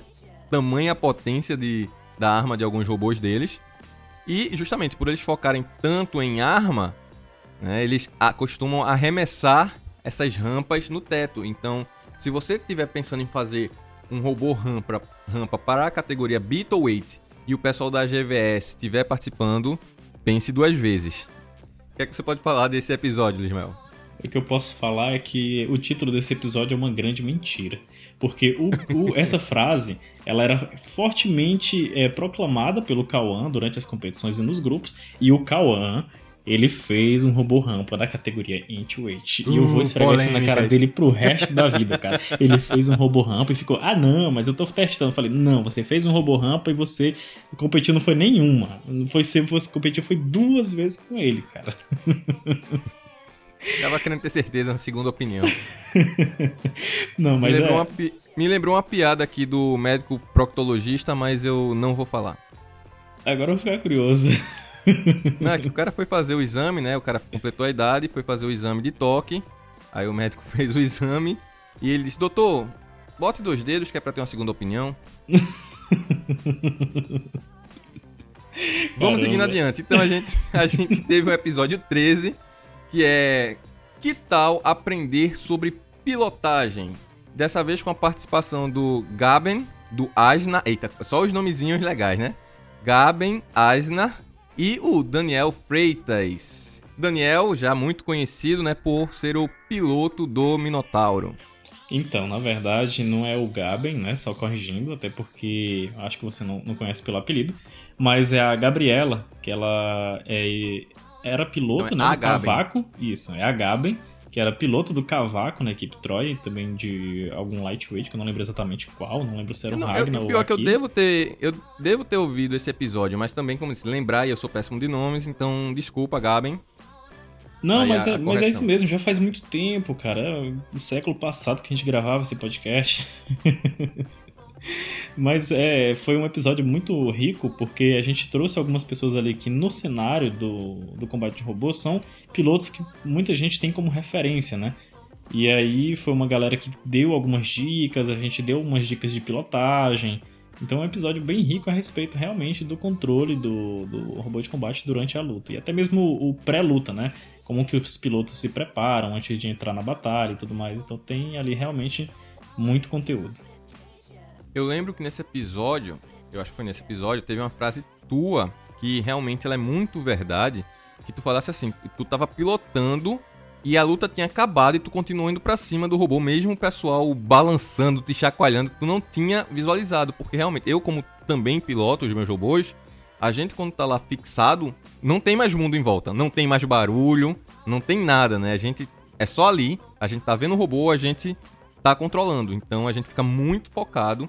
Isso realmente é uma sensação que eu acho que praticamente todos os pilotos vivenciam. Então foi uma frase que você falou que eu me lembrei porque é basicamente algo que eu sinto também, né? A gente tá lá, ficar concentrado e é isso. É a gente, o robô, o adversário e mais nada importa. É basicamente isso. Tem até essa frase que você mencionou, ela tá é, eternamente gravada né, no vídeo que a gente teve essa luta. Foi, foi do Robotech Machine, né? Nosso Beetle que era a estreia dele na, na Winter Challenge. Foi contra o robô Sentinela, da equipe Stark Bots. E lá na luta, que tá gravada no canal da equipe Craft, né? Craft, equipe de robótica lá no YouTube, é, dá pra gente ver esse momento em que os adversários lá, né, da equipe Starkbots, eles apertam o botão de desistência da arena, piscam uma luz vermelha e eu, totalmente concentrado na luta, continuo indo para cima, porque eu estava ali, eu e o robô. Né? Eu não via nada ao redor, até que o, o, o juiz, né, que estava ali do meu lado, ele teve que bater no meu ombro e dizer parou, parou, parou, apertou desistência. Aí eu, caramba, acabou a luta. Então realmente a gente entra nesse estado de concentração muito absurdo, né? Quando a gente está lutando. E, e, é uma pena, né? Porque boa parte das vezes a equipe monta o robô e acaba só uma pessoa pilotando. Como eu acho que seria interessante, sim, todo mundo que já participou ou pensa em participar, controlar uma vez que seja para entender, né? Sim. Como é esse, esse mundo da, da pilotagem. Inclusive, eu lembro que quando eu entrei na equipe Carranca, me contaram uma história que tinha o cara que era o piloto. Só que, claro, equipes começando ainda, isso foi basicamente no começo da, do combate robôs, então chegaram no dia da competição pro cara que ia pilotar e disse, ó, tá assim, o robô não vai pra esquerda. Eu vou falar o que eu lembro, assim, vou... tem coisa que não é exatamente isso, mas basicamente o robô não ia pra um lado, tipo, o robô não vai pra esquerda, é pra frente é pra trás, pra trás é pra frente, pra direita é esquerda e a arma só ativa uma vez. Era um, um lifter. Te vira. Teve uma coisa, tipo, não sei se as direções eram exatamente essas, mas a ideia era essa, tá ligado? Tipo, Sim. é isso, te vira aí com o que tem e pilota aí, fera. Ó, oh, cara, o robô tá cheio de limitações, não deu para fazer quase nada é. daqui da, da, das modificações que a gente queria fazer, e, e vai lá, e ganha a luta. então eu lembro que diziam que na época o piloto era escolhido como sendo a pessoa que estava mais tranquila na hora, né? Porque geralmente Caramba. a pessoa que controla, né, que, que constrói o robô, ela acaba criando um certo vínculo e ela acaba no nervosismo de danificar alguma coisa atrapalhando. Então é interessante sim alguém que, entre aspas, não vá se importar tanto com isso, né? Pra poder realmente ficar mais focado no que vai acontecer, né? É válido, Mas também é importante é... a pessoa saber o que, o que pode danificar, né? Se a pessoa sabe também, ela sabe o que, onde os pontos que deve evitar, né? Então, uhum. vários pontos a serem debatidos aí. Que Exatamente. também foram muita coisa contemplada nesse episódio. É, com relação à pilotagem, eu tenho outra recomendação também. Tô cheio de recomendações hoje, cara. Num é episódio da. Aliás, no episódio, num vídeo gravado durante a Winter Challenge de 2019, tava o Wesley pilotando pela primeira vez o Kepler em competição. Eu era o piloto dele antes, que é um robô rampa. Então, assim, entra nesse ponto que você falou, de a gente saber onde ficam os componentes do robô, o que, que tem que ser evitado. E durante essa luta, eu estava filmando, né? Eu estava ali sendo o copiloto do Wesley, dando algumas dicas enquanto ele pilotava. Então, nesse vídeo é possível a gente verificar em alguns momentos eu falando, evita deixar a traseira do robô para pegar pancada, porque a bateria ficava logo atrás. Eu falei isso acho que em uns dois ou três momentos do vídeo. E não deu outra, cara. Depois de algumas duas ou três pancadas que o robô pegou na traseira durante a luta, a bateria fumou. Né? O robô conseguiu perfurar a estrutura do, do nosso, e aí fez com que a bateria fosse perfurada e começou a fumaçar. E entra nesse ponto, né? Tipo assim, quando a gente constrói o projeto, a gente sabe como ele funciona, onde está cada componente, a gente sabe onde a gente tem que evitar deixar bater. E aí acabou que nesse vídeo foi bem provado que a gente sabe onde estão as coisas, a gente sabe como evitar e onde não deve bater, e quando acontece dá um PT, né, digamos assim, ou dá uma perda total ali durante a luta, e acontece que a gente acabe perdendo ou apertando desistência. E aí entra muito nesse critério de pilotagem. O piloto ele tem que saber tudo que tem que ser evitado e tudo mais. Então é uma, até um conteúdo que eu acho que não foi exatamente falado durante esse episódio de pilotagem. Vale uma atualização também. Com certeza. Passando para o episódio 14, a gente chegou na temida inspeção de segurança. Dessa vez com a participação do Massa, do Sigma e o Roos a temida inspeção de segurança. Cara, eu não vou mentir para você, por muito tempo eu tive medo da inspeção de segurança, porque a nossa primeira experiência na competição em 2016 foi tenebrosa. A gente tava no ensino médio ainda, primeiro projeto, robô não dava direito, a gente tinha encomendado uns hubs impressos em 3D com, contigo e não aguentou, foi mal projetado. Cara, foi muita coisa. Não foi, não fui eu que projetei, não, só lembrar, quem projetou foi o Ismael. não sei quem é o Ismael, mas ele projetou, disse, é. não, vai funcionar. Colocamos lá, fomos para a inspeção de segurança, o robô andou 10 centímetros, todos os hubs que a gente tinha lá, né, projetado, espanaram. Ai, meu Deus. Foi loucura demais. É, a gente contou com a boa vontade lá do, do pessoal da organização, a gente conseguiu um espacinho para conseguir finalizar a inspeção de segurança no, no, outro dia pela manhã, cara. Foi uma exceção que foi aberta para algumas equipes e a gente foi contemplado nessa exceção. E conseguimos ser aprovados depois de muita luta. Mas a inspeção de segurança é, é um tópico que, tipo assim, eu acho de muita relevância as equipes terem conhecimento. Então, esse episódio foi bastante rico nesse quesito. A gente falou de muitas coisas lá, eles deram dicas incríveis de como se preparar para a inspeção de segurança. Tava lá também o Sigma, né, que é uma pessoa exemplo das inspeções de segurança. Ele chega com os robôs, com os robôs até com adesivo aprovado na inspeção de segurança, porque ele sabe que vai passar. Ele já deixa tudo de acordo com as regras, já deixa tudo pronto com antecedência. Chega lá não tem trabalho nenhum.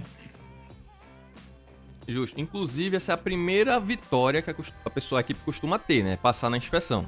Né? Que às vezes a pessoa nem fez o robô andar antes, vai conseguir ver o robô andando a primeira vez durante a inspeção. Né? Durante né? a inspeção. Aí esse exemplo que tu, esse exemplo que tu citou, teu caso aí, né? E que acontece com muitas equipes.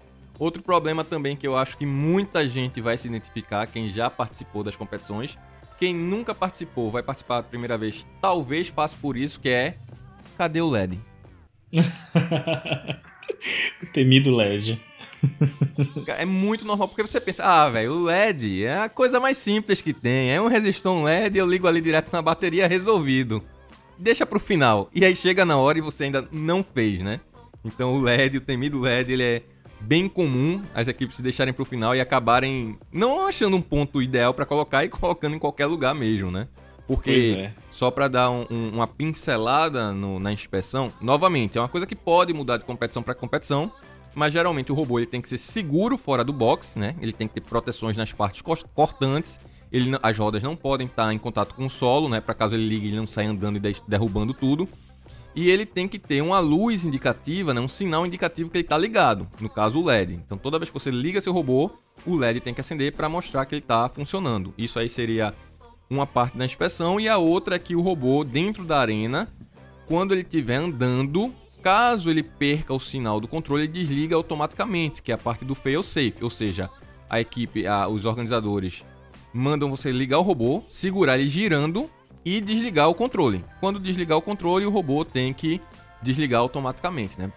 De, gerando assim uma segurança para que ele não fique desembestado andando pela arena. E por falar nisso, o termo desembestado pode ser muito bem usado nesse ponto, né? Porque já aconteceu de um robô chamado A Besta. É, ter algum, ele tinha o fail-safe, mas por algum problema, né, deve ter danificado o fail-safe e infelizmente teve que esperar a bateria do robô acabar toda durante uma luta, porque o robô perdeu o controle e a arma não desligou. Então teve que se esperar a bateria acabar para as pessoas poderem entrar na arena e desligarem o robô e com isso causa prejuízo, né? Porque a gente sabe que essas baterias de lítio, quando elas descarregam demais, elas às vezes não voltam mais, né? Bem comum elas não voltarem. Então, ele, só dizendo, eles tinham fail-safe, mas alguma coisa aconteceu que não funcionou esse fail-safe, mostrando que mesmo com fail-safe, imprevistos podem acontecer, né?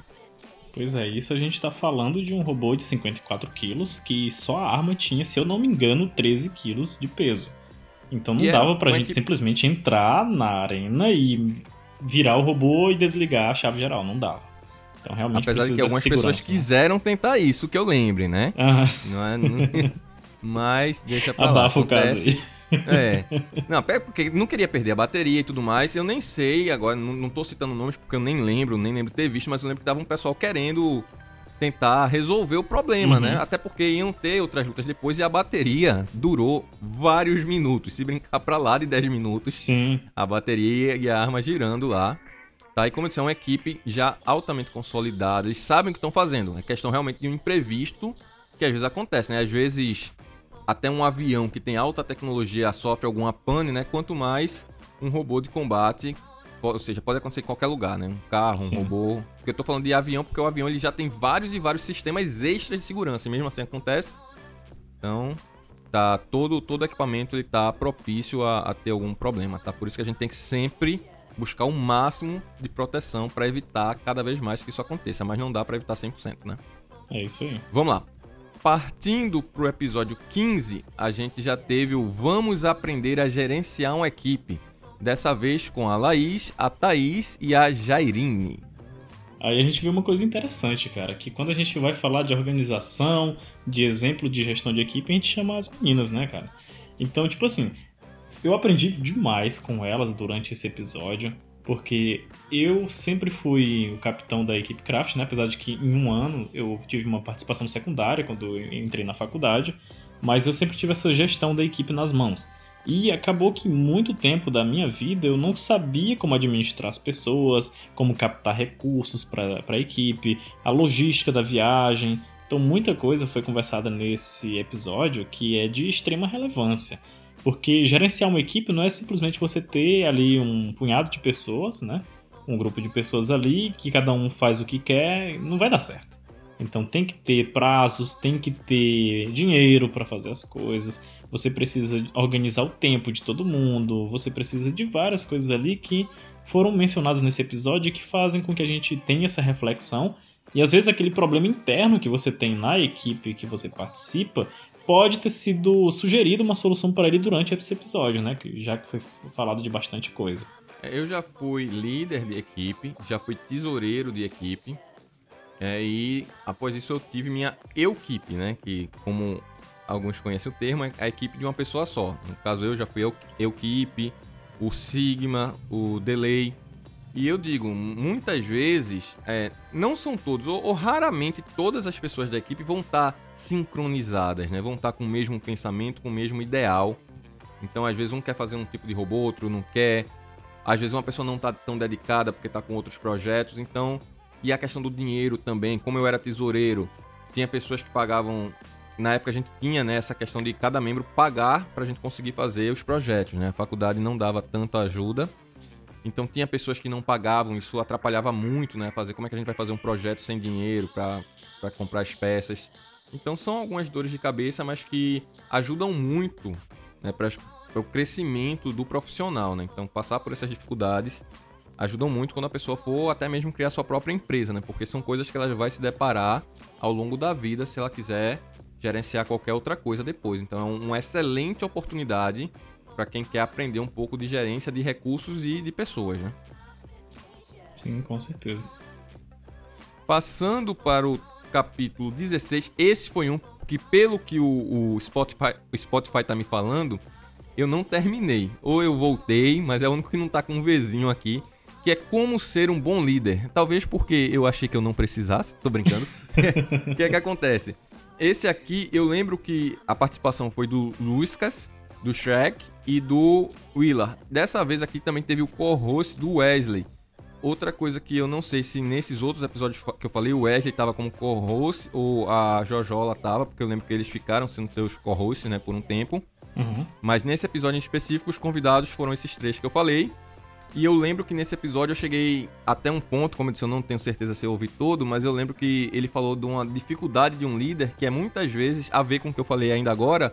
Tem um membro que ele não está exatamente dedicado como ele deveria, ou ele não está pagando as mensalidades como deveria. Então o líder ele tem que ser, né, chegar lá e falar, ó, não tá dando, ou você melhora, ou você sai, e até chegar ao ponto realmente de expulsar a pessoa. E o que é complicado porque às vezes essa pessoa é seu amigo, né? E, e às vezes você acaba misturando amizade com negócios, né? Com equipe. Então é uma situação que pode ser um pouco chata, mas as pessoas têm que ter uma maturidade para conseguir resolver isso da melhor forma possível. Inclusive, tá aí mais uma oportunidade para quem quiser, né, conseguir desenvolver essa, essa questão de liderança. A equipe de combate realmente é fundamental porque você vai lidar com estresses, principalmente na hora da competição, que vão lhe fortalecer muito como pessoa em diversos outros setores da sua vida. Ismael, comentários.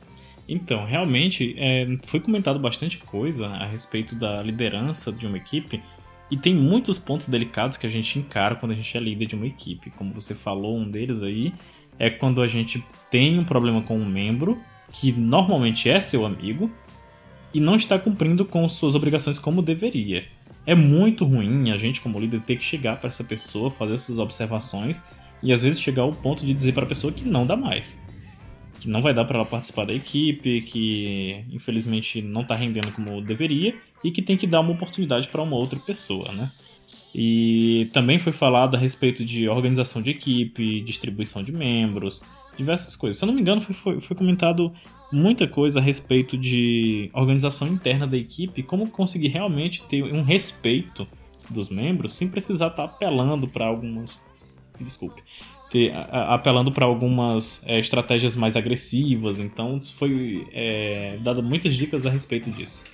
Seguindo para o episódio 17, que é o segundo melhor episódio do canal.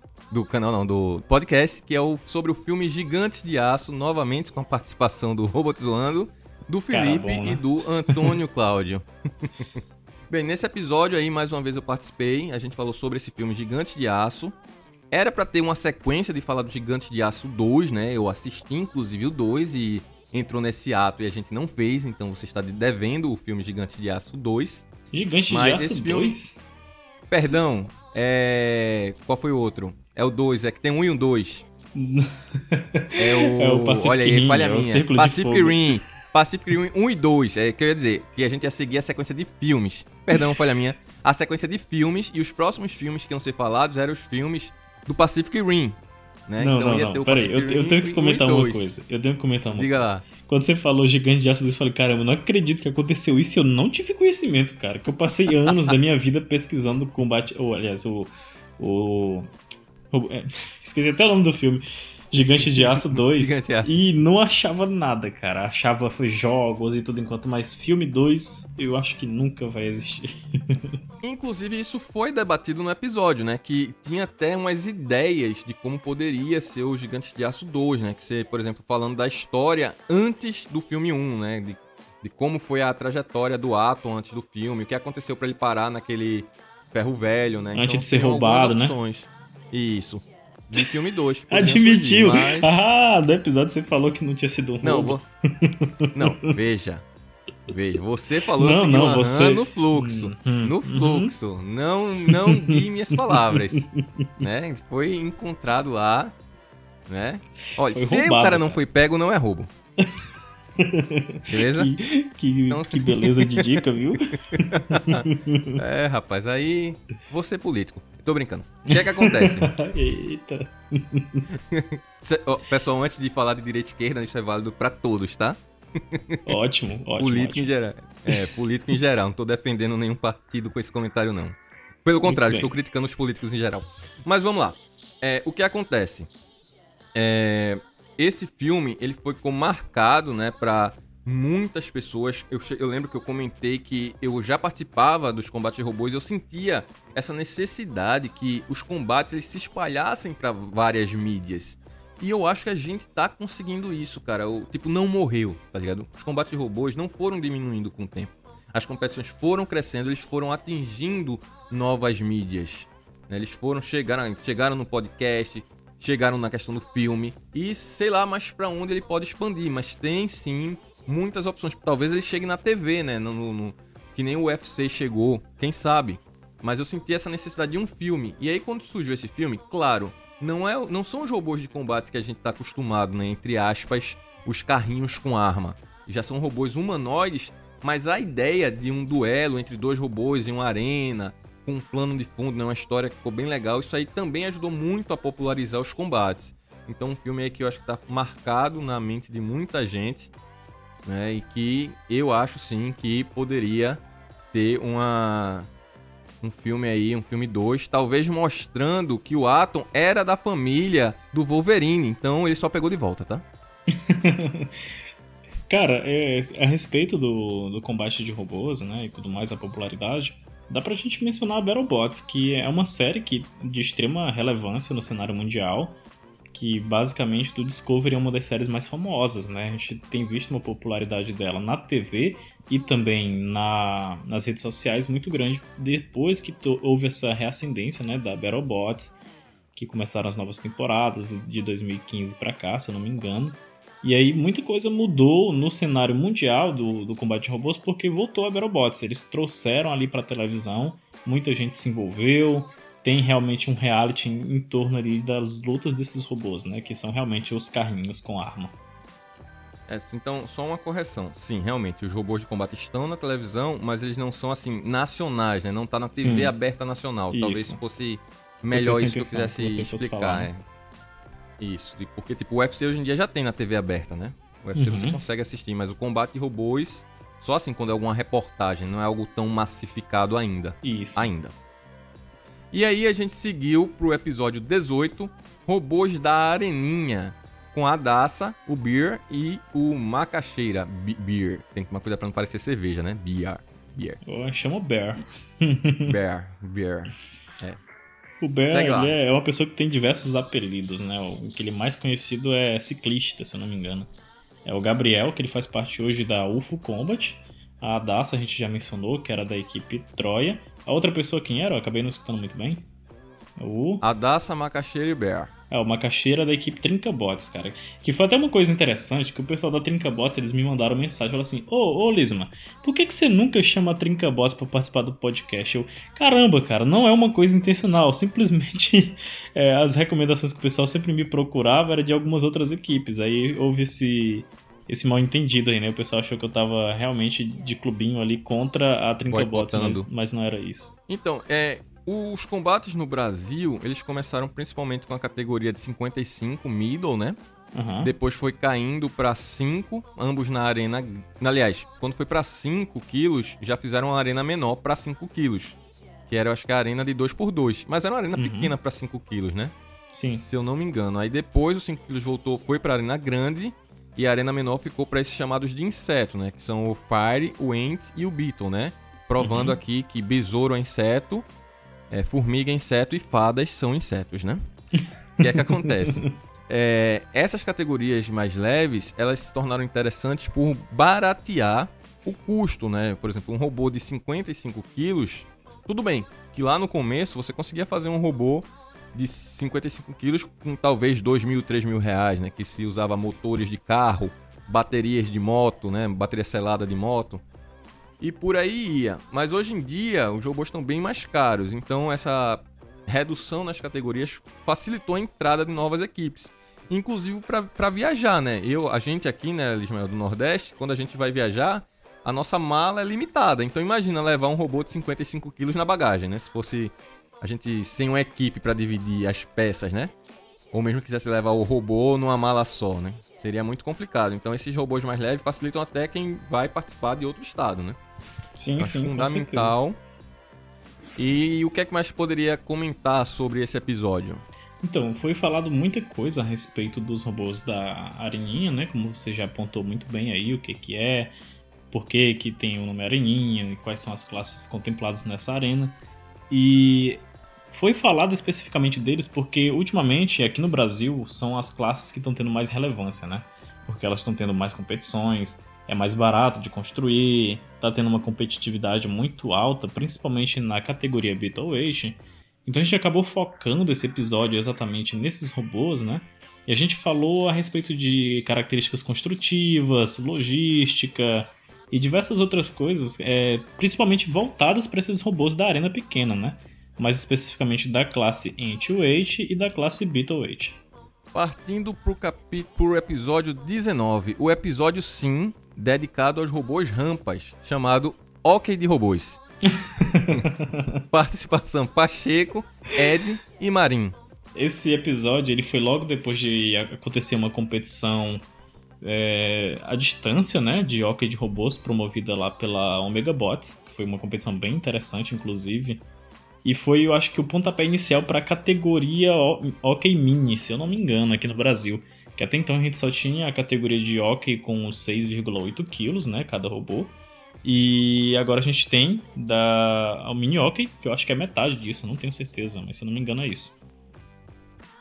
É interessante ver que o OK, quando ele começou, se eu não me engano, os robôs poderiam participar de múltiplas categorias. E o OK era 5,5 kg, ou seja, um robô Hobby Weight poderia participar do OK. Só que aí depois houve a necessidade, né? eles viram que era melhor separar, então subiu o peso do hockey para esses 6,8, não é isso? Uhum. 6,9 quilos. E, é... e não podia mais o robô transitar entre categorias. Né? O robô de hockey ele seria só hockey, assim como de combate, seria unicamente combate. Então, só para definir, o hockey é um, uma competição de equipe, né, de time, ou seja, são uhum. três robôs de um lado contra três robôs do outro, robôs sem arma ativa, como eu falei, são robôs rampa, geralmente, ou com, com algum tipo de estrutura que vai conseguir garras, né? manusear. Né? É, que vai conseguir manusear esse disco e também atrapalhar o adversário. E o objetivo é fazer o gol, né? O disco tem que ser levado para a área do adversário e colocada dentro do gol, marcando um ponto e vence a equipe que fizer mais gols. Então é uma competição interessante por necessitar desse trabalho em equipe. Não é só uma pessoa saber pilotar bem todas têm que estar em sincronia, tem que ter um, às vezes tem um atacante, um que fica na defesa. Tem várias estratégias que podem ser feitas para conseguir levar a vitória nessa categoria. Passando para o episódio 20, a gente já teve o que eu falei, que foi um episódio que eu falei, eu não ouvi, mas eu participei, então eu sei o que está ali, apesar de que eu tenho que ouvir para me prestigiar. e aí, novamente, também é o terceiro melhor episódio do podcast, ou talvez o segundo. o episódio sobre a nova classe peso cupim, que é uma que eu já escrevi as regras, infelizmente essas pandemias e tudo mais deram uma atrasada, mas ela ainda não não desisti dela, ela existe, né? Já tem alguns robôs aí, algumas pessoas que desenvolveram um robô para isso. E é uma categoria que ela visa baixar ainda mais o custo dos robôs insetos, porque ela é basicamente uma categoria anti-weight, 450 gramas, só que com algumas peças limitadas. Com isso, a gente permite que toda pessoa vá poder entrar pagando pouco, não vai ter uma vantagem. Como assim? A estrutura do robô ele tem que ser em MDF. Você não vai poder usar aquele plástico supremo da engenharia ou titânio ou adamantio, nada muito caro. Você vai usar MDF, que é um material barato, e todas as equipes vão ter que usar o mesmo material assim como os motores. Os motores da locomoção e da arma também são padronizados. No caso da locomoção, aqueles motores conhecidos como motores amarelos ou TT motor.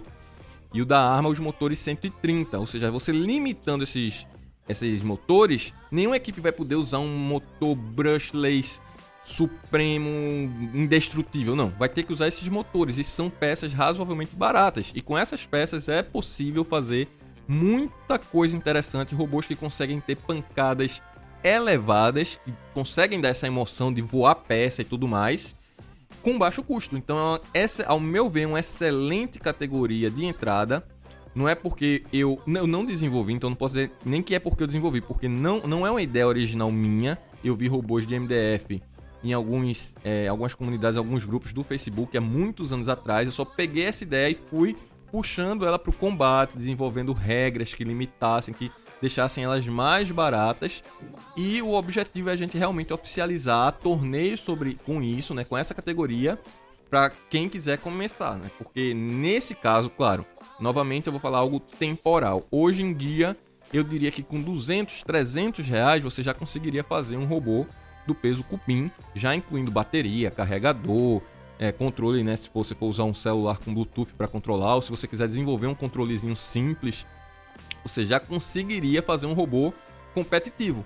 E não seria gastar mais que lhe daria vantagem, já que as peças são limitadas. Então, essa é a ideia do peso cupim que eu espero em breve, o quanto antes, já tá fazendo competições com isso e tá postando vídeos sobre essas competições para mostrar que é possível sim ter lutas emocionantes com essas limitações. Ismael, comentários. Ah, sim, e também participou, além de mim, o Guilherme. Pois bem, é até interessante você mencionar o Guilherme, que eu já vou até começar falando dele. Ele foi uma das pessoas que desenvolveu né, um, um robô do peso cupim. e que hoje ele faz parte da equipe Wire. Então é bem capaz de você encontrar com ele nessa próxima competição que você for. Né? Eu estou devendo um troféu e uma eletrônica para ele faz uns dois anos. Não, não vou esconder isso, porque eu fiz uma competição de Robot Arena no meu canal. Uhum. Até hoje não postei os vídeos, porque na época eu lembro que o pessoal disse: vamos tentar fazer uma edição, vamos tentar botar efeitos e tudo uhum. mais, recortes. E acabou não saindo. Eu tenho esses vídeos postados em um canal secundário meu. E eu quero postar esses vídeos e eu ia enviar pelos correios para ele. Só que antes de enviar, eu queria filmar, né? Ó, esse aqui vai ser o troféu, essa aqui vai ser a eletrônica que vai ser dada para ele e tudo mais. Deixa eu esquecer. E acabei não Até hoje eu não filmei. E o que é que acontece? Ele vai pra competição, eu vou entregar isso em mãos a ele. É até bom que eu vou estar tá lá filmando, entregando em mãos, dizendo, tá aqui, tá aqui, tá do meu lado aqui a eletrônica pronta. E o troféu tá um pouco mais afastado, mas tá ali. É só que eu não filmei e não enviei. Então tô devendo. O Guilherme tá aqui mais uma vez, o meu aviso que eu tô devendo isso a você, mas vai chegar, tá? Me desculpe pelo atraso e aí em breve talvez outras competições de Robot Arena ou algum outro, entre aspas, jogo barra simulador de combate de robôs no canal, que é uma forma da gente também, né, conseguir fazer com que as pessoas participem. Se a pessoa ainda tá achando 200, 300 reais caro para fazer um cupim, vamos participar da competição virtual, que a única coisa que vai precisar é de tempo para você projetar um robô virtualmente em algum software desse. Tem que falar é. É, nesse caso do. Voltando aqui um pouco para a categoria, né, aliás, para a classe de peso cupim em específico, como você falou, né, foi é, debatido várias regras para manter ali a equivalência dos projetos, manter um parâmetro padrão para todos, para que realmente não houvesse esse favoritismo de acordo com o arsenal de peças que a equipe já possui, né? Porque os motores de locomoção foram definidos, o motor da arma foi definido também, a estrutura, o tipo de material para a arma. Então muitas coisas foram limitadas. Mas no entanto, todos os projetos eles podem seguir por um caminho totalmente diferente, né? É porque você tem essa liberdade de mudar o desenho da arma do robô, mudar o desenho da estrutura, diversas coisas. Então você tem essa liberdade.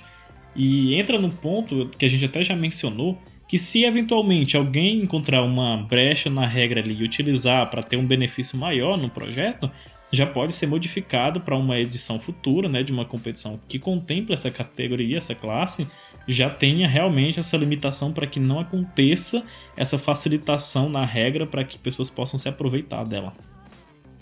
Sim, as regras dessa categoria, é, meu foco foi justamente limitar o preço, né, para que ninguém tivesse favoritismo por ter mais dinheiro né? Mas assim, a liberdade do projeto eu tentei manter, né? Cada um pode usar o sistema de arma, pode ser um lifter, pode ser um launcher, pode ser um, um drum, pode ser um vertical spin, horizontal spin, um undercut. Criatividade, né? Tentei realmente deixar a limitação só nessa questão de peças para limitar o custo, né? Então espero que essa categoria cresça bastante, talvez outras categorias surjam, né? Já foi falado lá no grupo do canal um, um, colega lá do grupo que quer fazer uma outra baseada em peças de brinquedo. Então, a, tendência é essa. Quanto mais a gente se espalhar, mais ideias, melhor, né? Pro, pro combate. Seguindo pro episódio 21, a gente chegou em apresentação, ideias e uma boa conversa. Não tem a participação aqui, mas eu sei que a partir daqui surgiu um novo co-host, né? Na verdade, uhum. como eu falei, né? Tiveram alguns que era o Wesley, que era o co-host, alguns era a Jojola e a partir desse aqui surgiu um novo co-host que foi o Ed, Edgardo. Não sei se a pronúncia tá certa. Isso. João Vitor Edgardo. Pronto, eu lembro que aí vocês falaram um pouquinho do que? Você fez uma apresentação mais formal, né? Uhum. E vocês falaram de algumas coisas que vinham acontecendo no, no combate, não é isso? Exatamente. Então foi uma tentativa que a gente observa que nesses últimos episódios do podcast é, acabou que você falou lá a data do primeiro episódio, tudo mais e a data do último. Mas não houve realmente assim uma frequência muito grande. No começo havia mais, né? Semanalmente a gente postava um episódio e tudo mais, até que essa frequência foi diminuindo. A gente passou alguns meses sem postar e a gente fazia esses retornos. A gente ia, pronto, pessoal, agora a gente vai retornar, agora é sério, agora vai, vai permanecer. Aí acontecia alguma coisa que fazia com que a gente parasse de gravar novamente. E aí, a última tentativa de retorno do podcast foi justamente com, com o João Vitor, né? A gente começou com esse formato novo, a gente fez essa conversa, essa apresentação e tudo mais. E acabou que a gente tentou um formato diferente, a gente combinou que, olha, quando eu não, não estiver lembrando, quando eu não estiver muito motivado a gravar, você me motiva e vice-versa. E acabou que os dois é, deixaram pra lá a ideia, né? Acabou. A gente nem falou, cara, a gente vai parar. Simplesmente a gente parou e ninguém falou mais nisso, é como se nada tivesse acontecido. Aí aconteceu, né, do, do, da gente retornar às gravações do podcast, mas infelizmente não emplacar como a gente gostaria que tivesse acontecido. Então, depois desse episódio 21, surgiu uma, entre aspas, uma nova série, né, chamada de uhum. Taberna da Inspeção, cujo primeiro episódio foi Robôs Estreantes na Pandemia.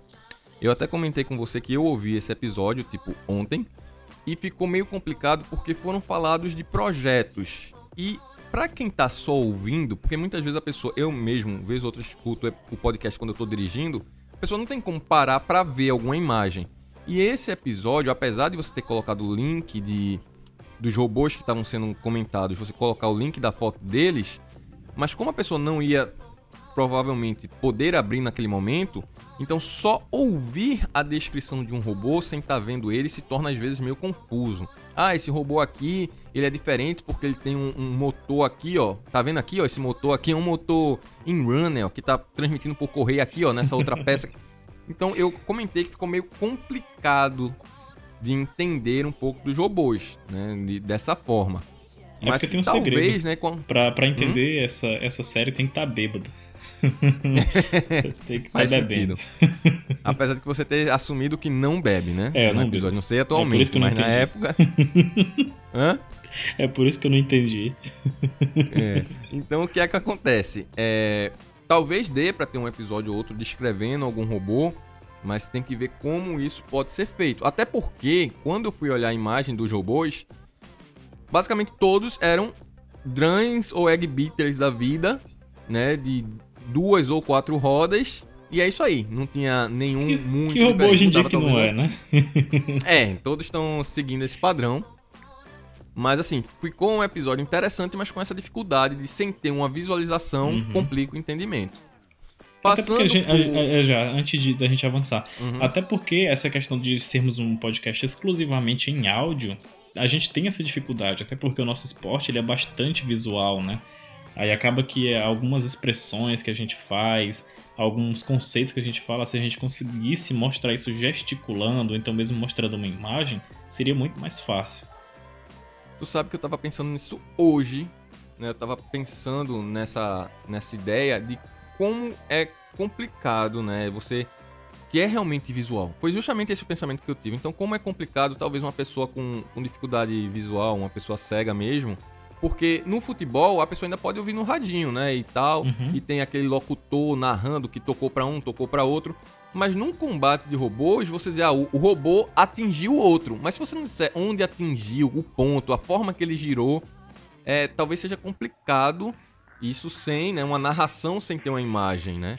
Sem ter uma visualização. Pode ter uma descrição, né? Que arrancou Digamos uma assim, uma audiodescrição como acontece em alguns filmes e desenhos, por exemplo, né? Isso, exatamente. Porque a, a empolgação é aquele pancada, né? É aquela peça voando lá. Uhum. É realmente bem visual, apesar da gente gostar muito dos, dos sons, né? Que foi até comentado no, no, no outro episódio que tá aqui mais à frente. A gente gosta de ouvir aquele barulho do motor cantando, do, do metal esmerilhando o outro, de peça voando, né? Então, é realmente um, um, um, podcast que a gente tá falando de um esporte que é altamente visual. É, a gente tem que falar de coisas paralelas, não da, da luta em si, né? A gente pode descrever o pós a luta, o que aconteceu, o dano que levou, mas tem uma narração de uma luta em si, eu não imagino como poderia ser tão fiel ao que a gente estaria vendo. Mas claro, né? Isso é uma opinião minha agora. Pode ser que muito provavelmente, por que não, existam pessoas que deem um jeito para isso, né? Até mesmo a Sim. gente pensa uma forma de fazer isso para os próximos podcasts, onde a gente queira descrever uma luta ou descrever um robô, a gente conseguir criar uma linguagem adequada para esse ponto. Mas pelo menos nesse taberna, eu ouvindo assim ficou realmente confuso entender alguns pontos, né? Uhum. Mais algum comentário sobre ele? Não, podemos avançar. Então no próximo episódio voltou ao a playlist, digamos assim, a playlist Combate de Robôs no episódio 22, Impressão 3D. Isso aí é uma coisa que eu devo dizer que já quando as impressoras 3D começaram a surgir, eu consegui uma, não assim bem no começo, né? Mas quando elas já estavam ali começando a engatinhar, eu comprei uma bem simples, já não tinha mesa aquecida. E uma ideia que eu tive era justamente usar ela para imprimir peças de robôs. Então, o primeiro robô que eu fiz, um dos, é, ele era impresso, era impresso em PLA, então ficou bem quebradiço. Se eu não me engano, eu lutei logo contra um robô do Delay, o Starkiller, e que quebrou um bocado, mas ele tinha uma proteção de metal em volta que ajudou um pouco a amortecer. E a ideia era usar materiais tipo nylon, nylon de, de, de pesca, nylon de roçadeiro. Eu até consegui por um tempo. Depois eu tive um problema ou outro, porque o nylon ele contrai muito. Então esse episódio ele conseguiu contemplar essas dificuldades e de, de, de, alguns tipos de material e como eles vêm sendo realmente usados, principalmente nas categorias inseto, né? Tem sido usado bastante materiais mais flexíveis, né, para absorver os impactos. E eu achei interessantíssimo o material que foi falado, pelo Edgardo, que era um material que era bem caro, mas ele chegava a se comparar com alumínio aeronáutico de resistência. Eu fiquei bem interessado por esse material. E apesar dele ser caro, se eu não me engano, esse toque na época era meio quilo, 400 reais. Mas se você for fazer um robô de alumínio aeronáutico, só para mandar usinar um chassi, não vai sair tão longe disso não, tá? Então realmente? talvez ainda seja vantagem esse material se ele realmente cumprir essas essas promessas aí de ser tão resistente como um alumínio desse nível. E a impressão 3D ela permite a gente alcançar alguns designs que a própria usinagem não consegue, né? Até porque, digamos assim, um centro de usinagem para fazer diversos ângulos, como a gente precisa que as peças tenham, ela vai levar muito tempo de trabalho. E a gente sabe que essas peças, para serem usinadas em um centro de usinagem, elas só são possíveis de serem feitas se a gente tiver patrocínio. A gente não tem dinheiro para pagar a usinagem em um centro de usinagem de umas peças ali, até mesmo com otimizações topológicas de um robô de combate. Infelizmente é muito caro, porque leva ali, acho que tem robôs que levam mais de 8 horas para usinar algumas peças. E 8 horas dessas máquinas seria muito dinheiro, cara. Então é uma coisa que ou você trabalha com isso e tem uma máquina dessas no seu emprego, ou então você tem um bom patrocínio para fazer. Então a impressão 3D ela traz para a gente essa possibilidade de fazer peças com designs diferenciados e mais otimizados para a, a estrutura que você quer, é, fazendo com que você tenha menos custo com isso. Que apesar de o material ser caro, você não vai estar pagando diretamente ali, se você tiver a impressora, né? Pagando ali a questão da utilização da máquina para realizar a confecção da peça. Inclusive, eu me lembro que eu acho que foi numa Campus Party que eu fui na vida, um cara que trabalhava com venda de impressoras 3D, ele viu que eu tinha essa participação no combate, ele sugeriu uma categoria só de impressão, que seria até uma forma dele divulgar né, essas impressoras dele. E ele também patrocinaria a competição. Eu acho que eu não lembro se na época eu cheguei a encaminhar ele para falar com a Robocore. A ideia não saiu na época, mas a gente viu mais recentemente que o Rato Borrachudo, né, ele desafiou o Iberê Tenório numa batalha de robôs impressos em 3D, né? Então, uhum. Então houve essa batalha, né? Claro, é, foi meio complicado porque, apesar da estrutura ser de impressão 3D, as armas poderiam ser de aço. Então eu até fiz um vídeo comentário que eu achava que o do Iberê tinha vantagem, mas no fim das contas o que acertasse primeiro ganhava. Então eu errei na parte que o Iberê não ganhou, mas eu acertei que foi uma luta de, um único, de uma única pancada. Acertou, acabou. Porque foi metal no plástico e aí não aguentou. Claro, poderia ter sido feito, talvez, não sei se a regra permitia, mas como eu fiz no meu robô, uma proteção, uma armadura por fora. Eu acho que no caso deles não poderia, né? Uma armadura por fora, talvez parafusos para segurar a estrutura. Poderiam ser usados alguns artifícios. Mesmo assim, metal contém impressão 3D ainda é uma coisa complicada. Não sei se ele tivesse usado como algumas categorias, né? Um material mais flexível. Então noto que tudo que eu tô falando eu tô dizendo um pró e um contra. Pode ser, mas não pode não ser. Pode uhum. adaptar. Que é assim, né? Que é o combate. Você sempre vai tentando melhorar as ideias. É isso aí. Então, por último, a gente chegou finalmente aqui no último episódio. Pelo menos de gravação aqui a gente já tá chegando perto de duas horas, tá? Mas eu acho que com os cortes vai ficar por volta de uma hora e meia. É, a gente chegou no último episódio, que foi o episódio Taberna da Inspeção 2. Dessa vez não foi mais focado nos robôs, né? Eu achei mais tranquilo de entender. Foi sobre competições, arenas e polêmicas. no podcast a gente sempre vez ou outra lança uma informação ou então algum comentário que na comunidade gera ali um certo balanço, né? O pessoal fica comentando E, esses comentários a gente acaba chamando de polêmicas. Porque às vezes é um conteúdo ali que a gente acabou tendo acesso, como previ... É, aliás, de um acesso prévio, uma informação que talvez não, de, não devesse ter vazado. Então é, a gente acaba falando em alguns episódios assim, uma coisa ou outra, né? Que de certa forma a gente considera polêmica. Então, eu lembro que vocês falaram, né, de uma competição que acabou não indo pra frente e eu não sabia, inclusive, que você ia tomar frente. Não, peraí, a gente vai ter a RCX agora, né?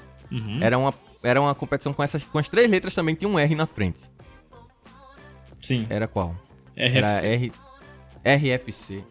O RFC não foi pra frente, né? Não chegou a ter, mas você chegou a ser convidado para organizar, Ismael? Sim, na realidade eu, eu fui. Tipo assim, me procuraram para herdar a RFC, né? Para que o legado dela e tudo mais, para que não morresse. E eu me passar Mas o domínio do site. Alguma... Chegou a ter alguma RFC, eu não lembro. Não, não chegou a ter. Então foi até uma coisa é, complicada, porque é o segundo grande evento que ia acontecer em Joinville e não aconteceu. O primeiro foi FRJ, se eu não me engano. FRJ, segunda edição que ia acontecer. Eu acho que no ano de 2018, não tenho certeza, não lembro se era no ano de 2018 ou 2019, mas eu tenho quase certeza que 2018. E aí foi feito todo um preparativo para essa competição e ela não aconteceu. E aí nesse caso veio a RFC, aí o pessoal ficou, hum, mas será se não é FRJ, três letras também? Não, não, é outra organização, totalmente é, feita por outras pessoas e tudo mais. Foi feito realmente um grande trabalho em cima da competição, em cima do marketing. Ia ser um grande espaço, ia ter um formato absurdamente bacana. Mas aí veio a pandemia, né? E aí complicou muita coisa. É... E o pessoal que estava por trás da RFC acabou mudando de foco, né? acabaram deixando a competição de lado, investiram em outras coisas e a competição não aconteceu. E aí algumas pessoas pegaram prejuízo com isso, né? Teve equipes que já tinham é, se programado para ir, já tinham comprado passagem, então houve realmente esse prejuízo em algumas equipes. E aí mais uma vez ficou aquele climão de que uma competição grande que ia acontecer em Joinville não aconteceu, né? E aí um tempo depois eu fui procurado para herdar a RFC. Algumas pessoas é, me mandaram mensagem, né? e perguntaram se eu não gostaria de herdar o Instagram, o site para continuar movimentando, mesmo que não como competição, sabe?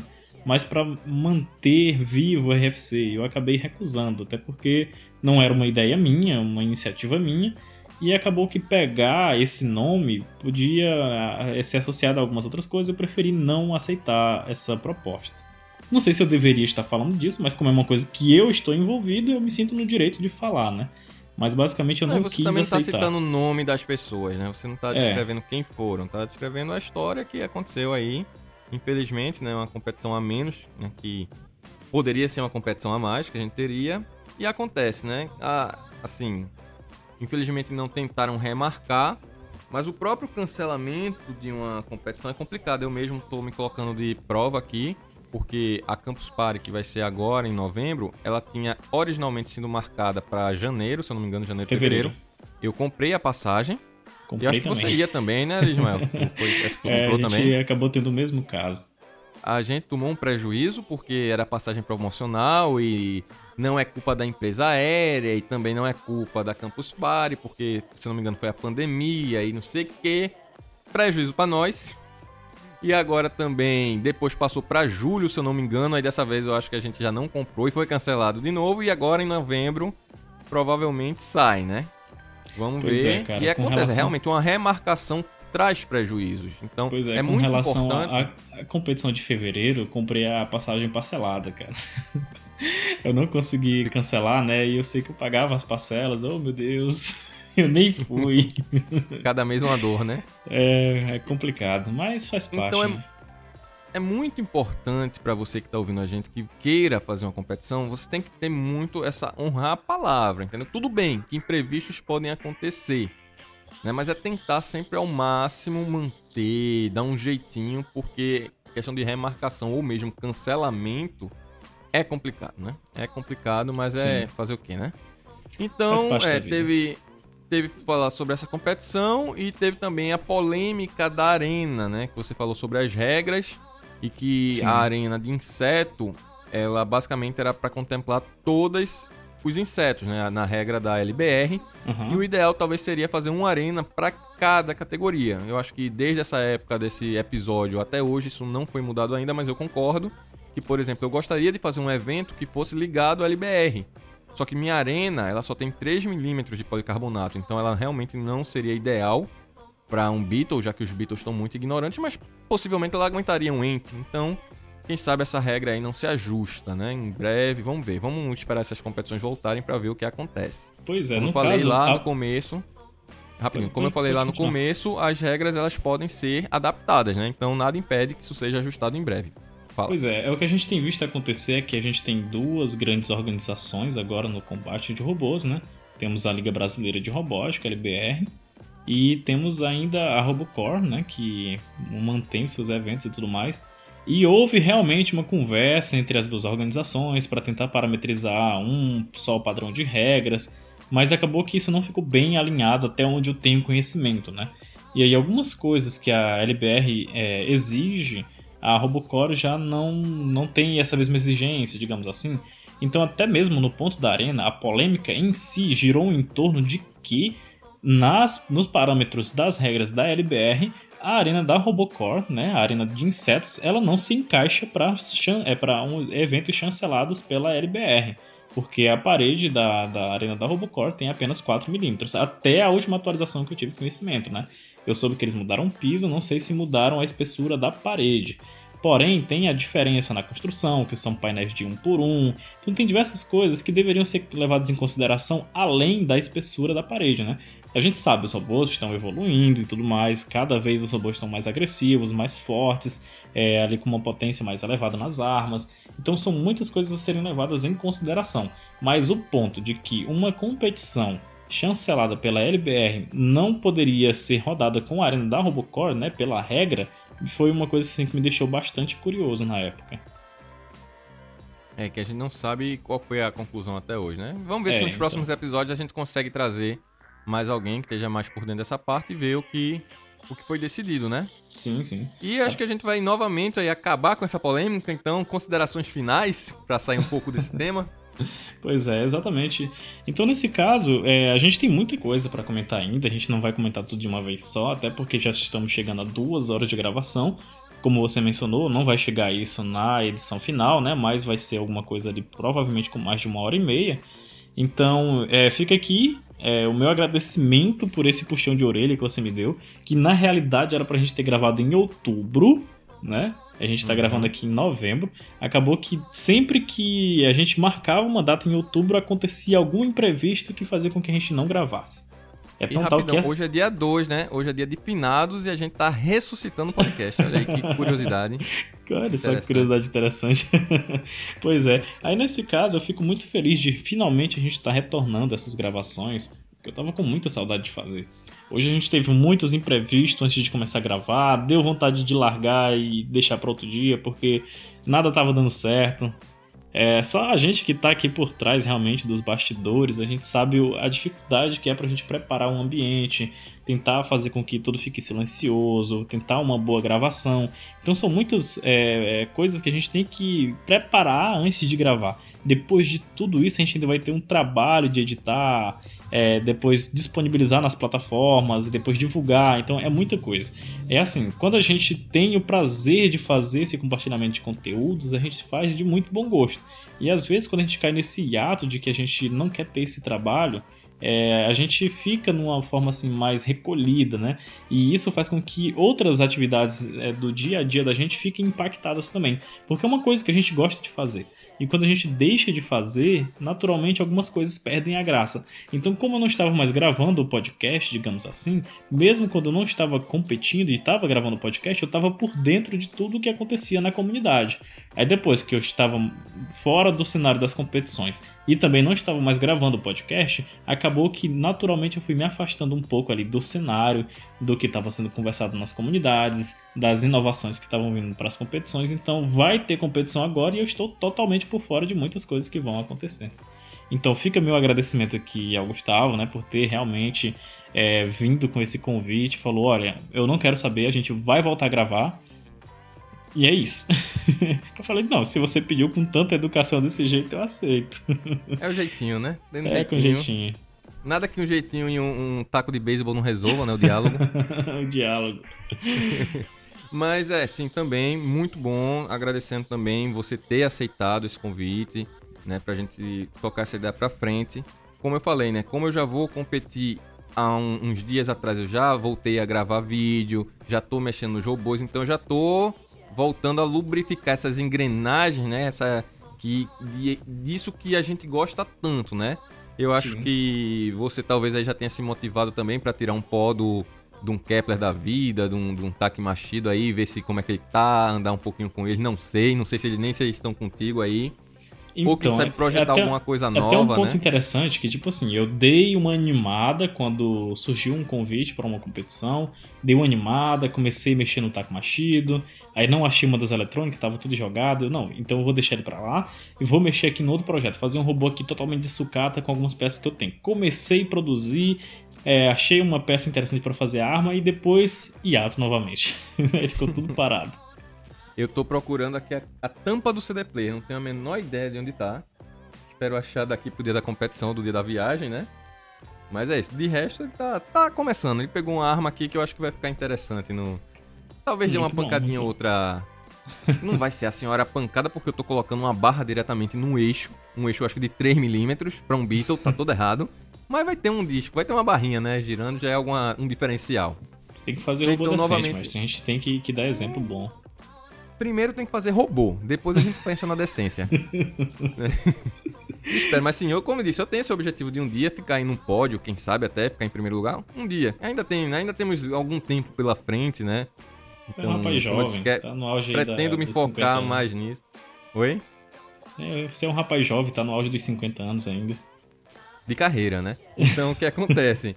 Pretendo sim ir melhorando cada vez mais. Como eu falei, organizar algumas competições por aqui também, né? Fica até mais perto para você vir participar, né, Ismael? Sim, sim. E, e a ideia é essa, a gente ir, não parar, né? No máximo ter uma pausa, né? Um hiatozinho. Mas assim, ficar com isso, essas competições, porque é como disse, quando a gente volta a participar, vem aquela emoção de novo, né? A gente, poxa, é sempre assim, aquela emoção que a gente tá lá na, na competição e o momento que a gente fica mais motivado a fazer um robô novo é lá mesmo, né? Que a gente sim, perde sim, e aí sim, fica, vou melhorar. Já sei o que eu vou fazer. Aí quando volta de viagem, ainda tem uma certa empolgação, vai esfriando, mas a ideia é não deixar congelar, né? Esfriar é normal, mas não vamos deixar congelar. Vamos continuar essa ideia para frente, tanto do podcast, quanto do meu canal, quanto das competições. Então, novamente, obrigado, Ismael, essa a ter ouvido o meu pedido e a quem está ouvindo também, obrigado, já sabem aí, né? Podem colocar comentários. No meu caso é no vídeo, né? Quando eu posto um vídeo, os comentários do vídeo.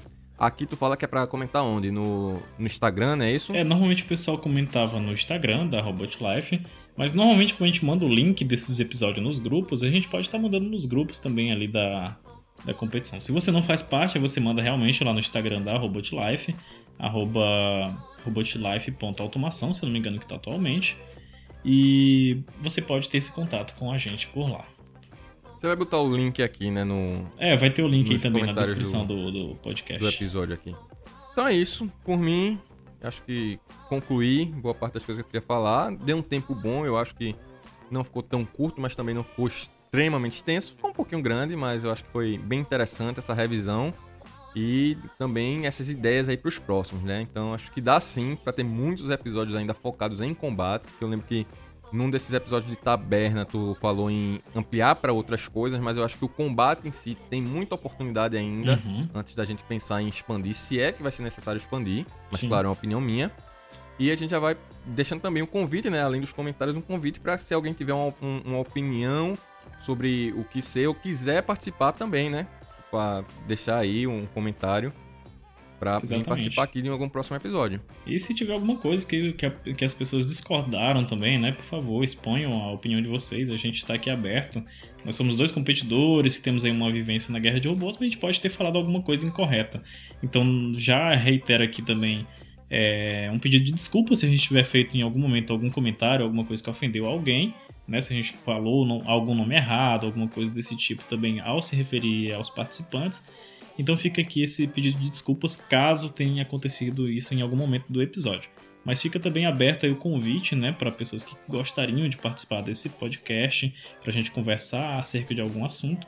E naturalmente a gente vai fazer alguns convites, então é capaz de aparecerem alguns convidados em breve por aqui. É, faço de Lismael as minhas palavras, né, do, do tentar sempre melhorar. Desculpa aí qualquer erro, qualquer palavra que não tenha sido bem empregada, mas também me lembro de uma frase já clássica aqui no, no podcast, né? Você pode até discordar da gente, mas você vai estar errado. farpas, farpas, farpas. Beleza, então, por mim, concluindo por aqui, como eu costumo falar no meu canal, por isso é hoje e valeu. Até a próxima, pessoal. Valeu por ouvir e até mais.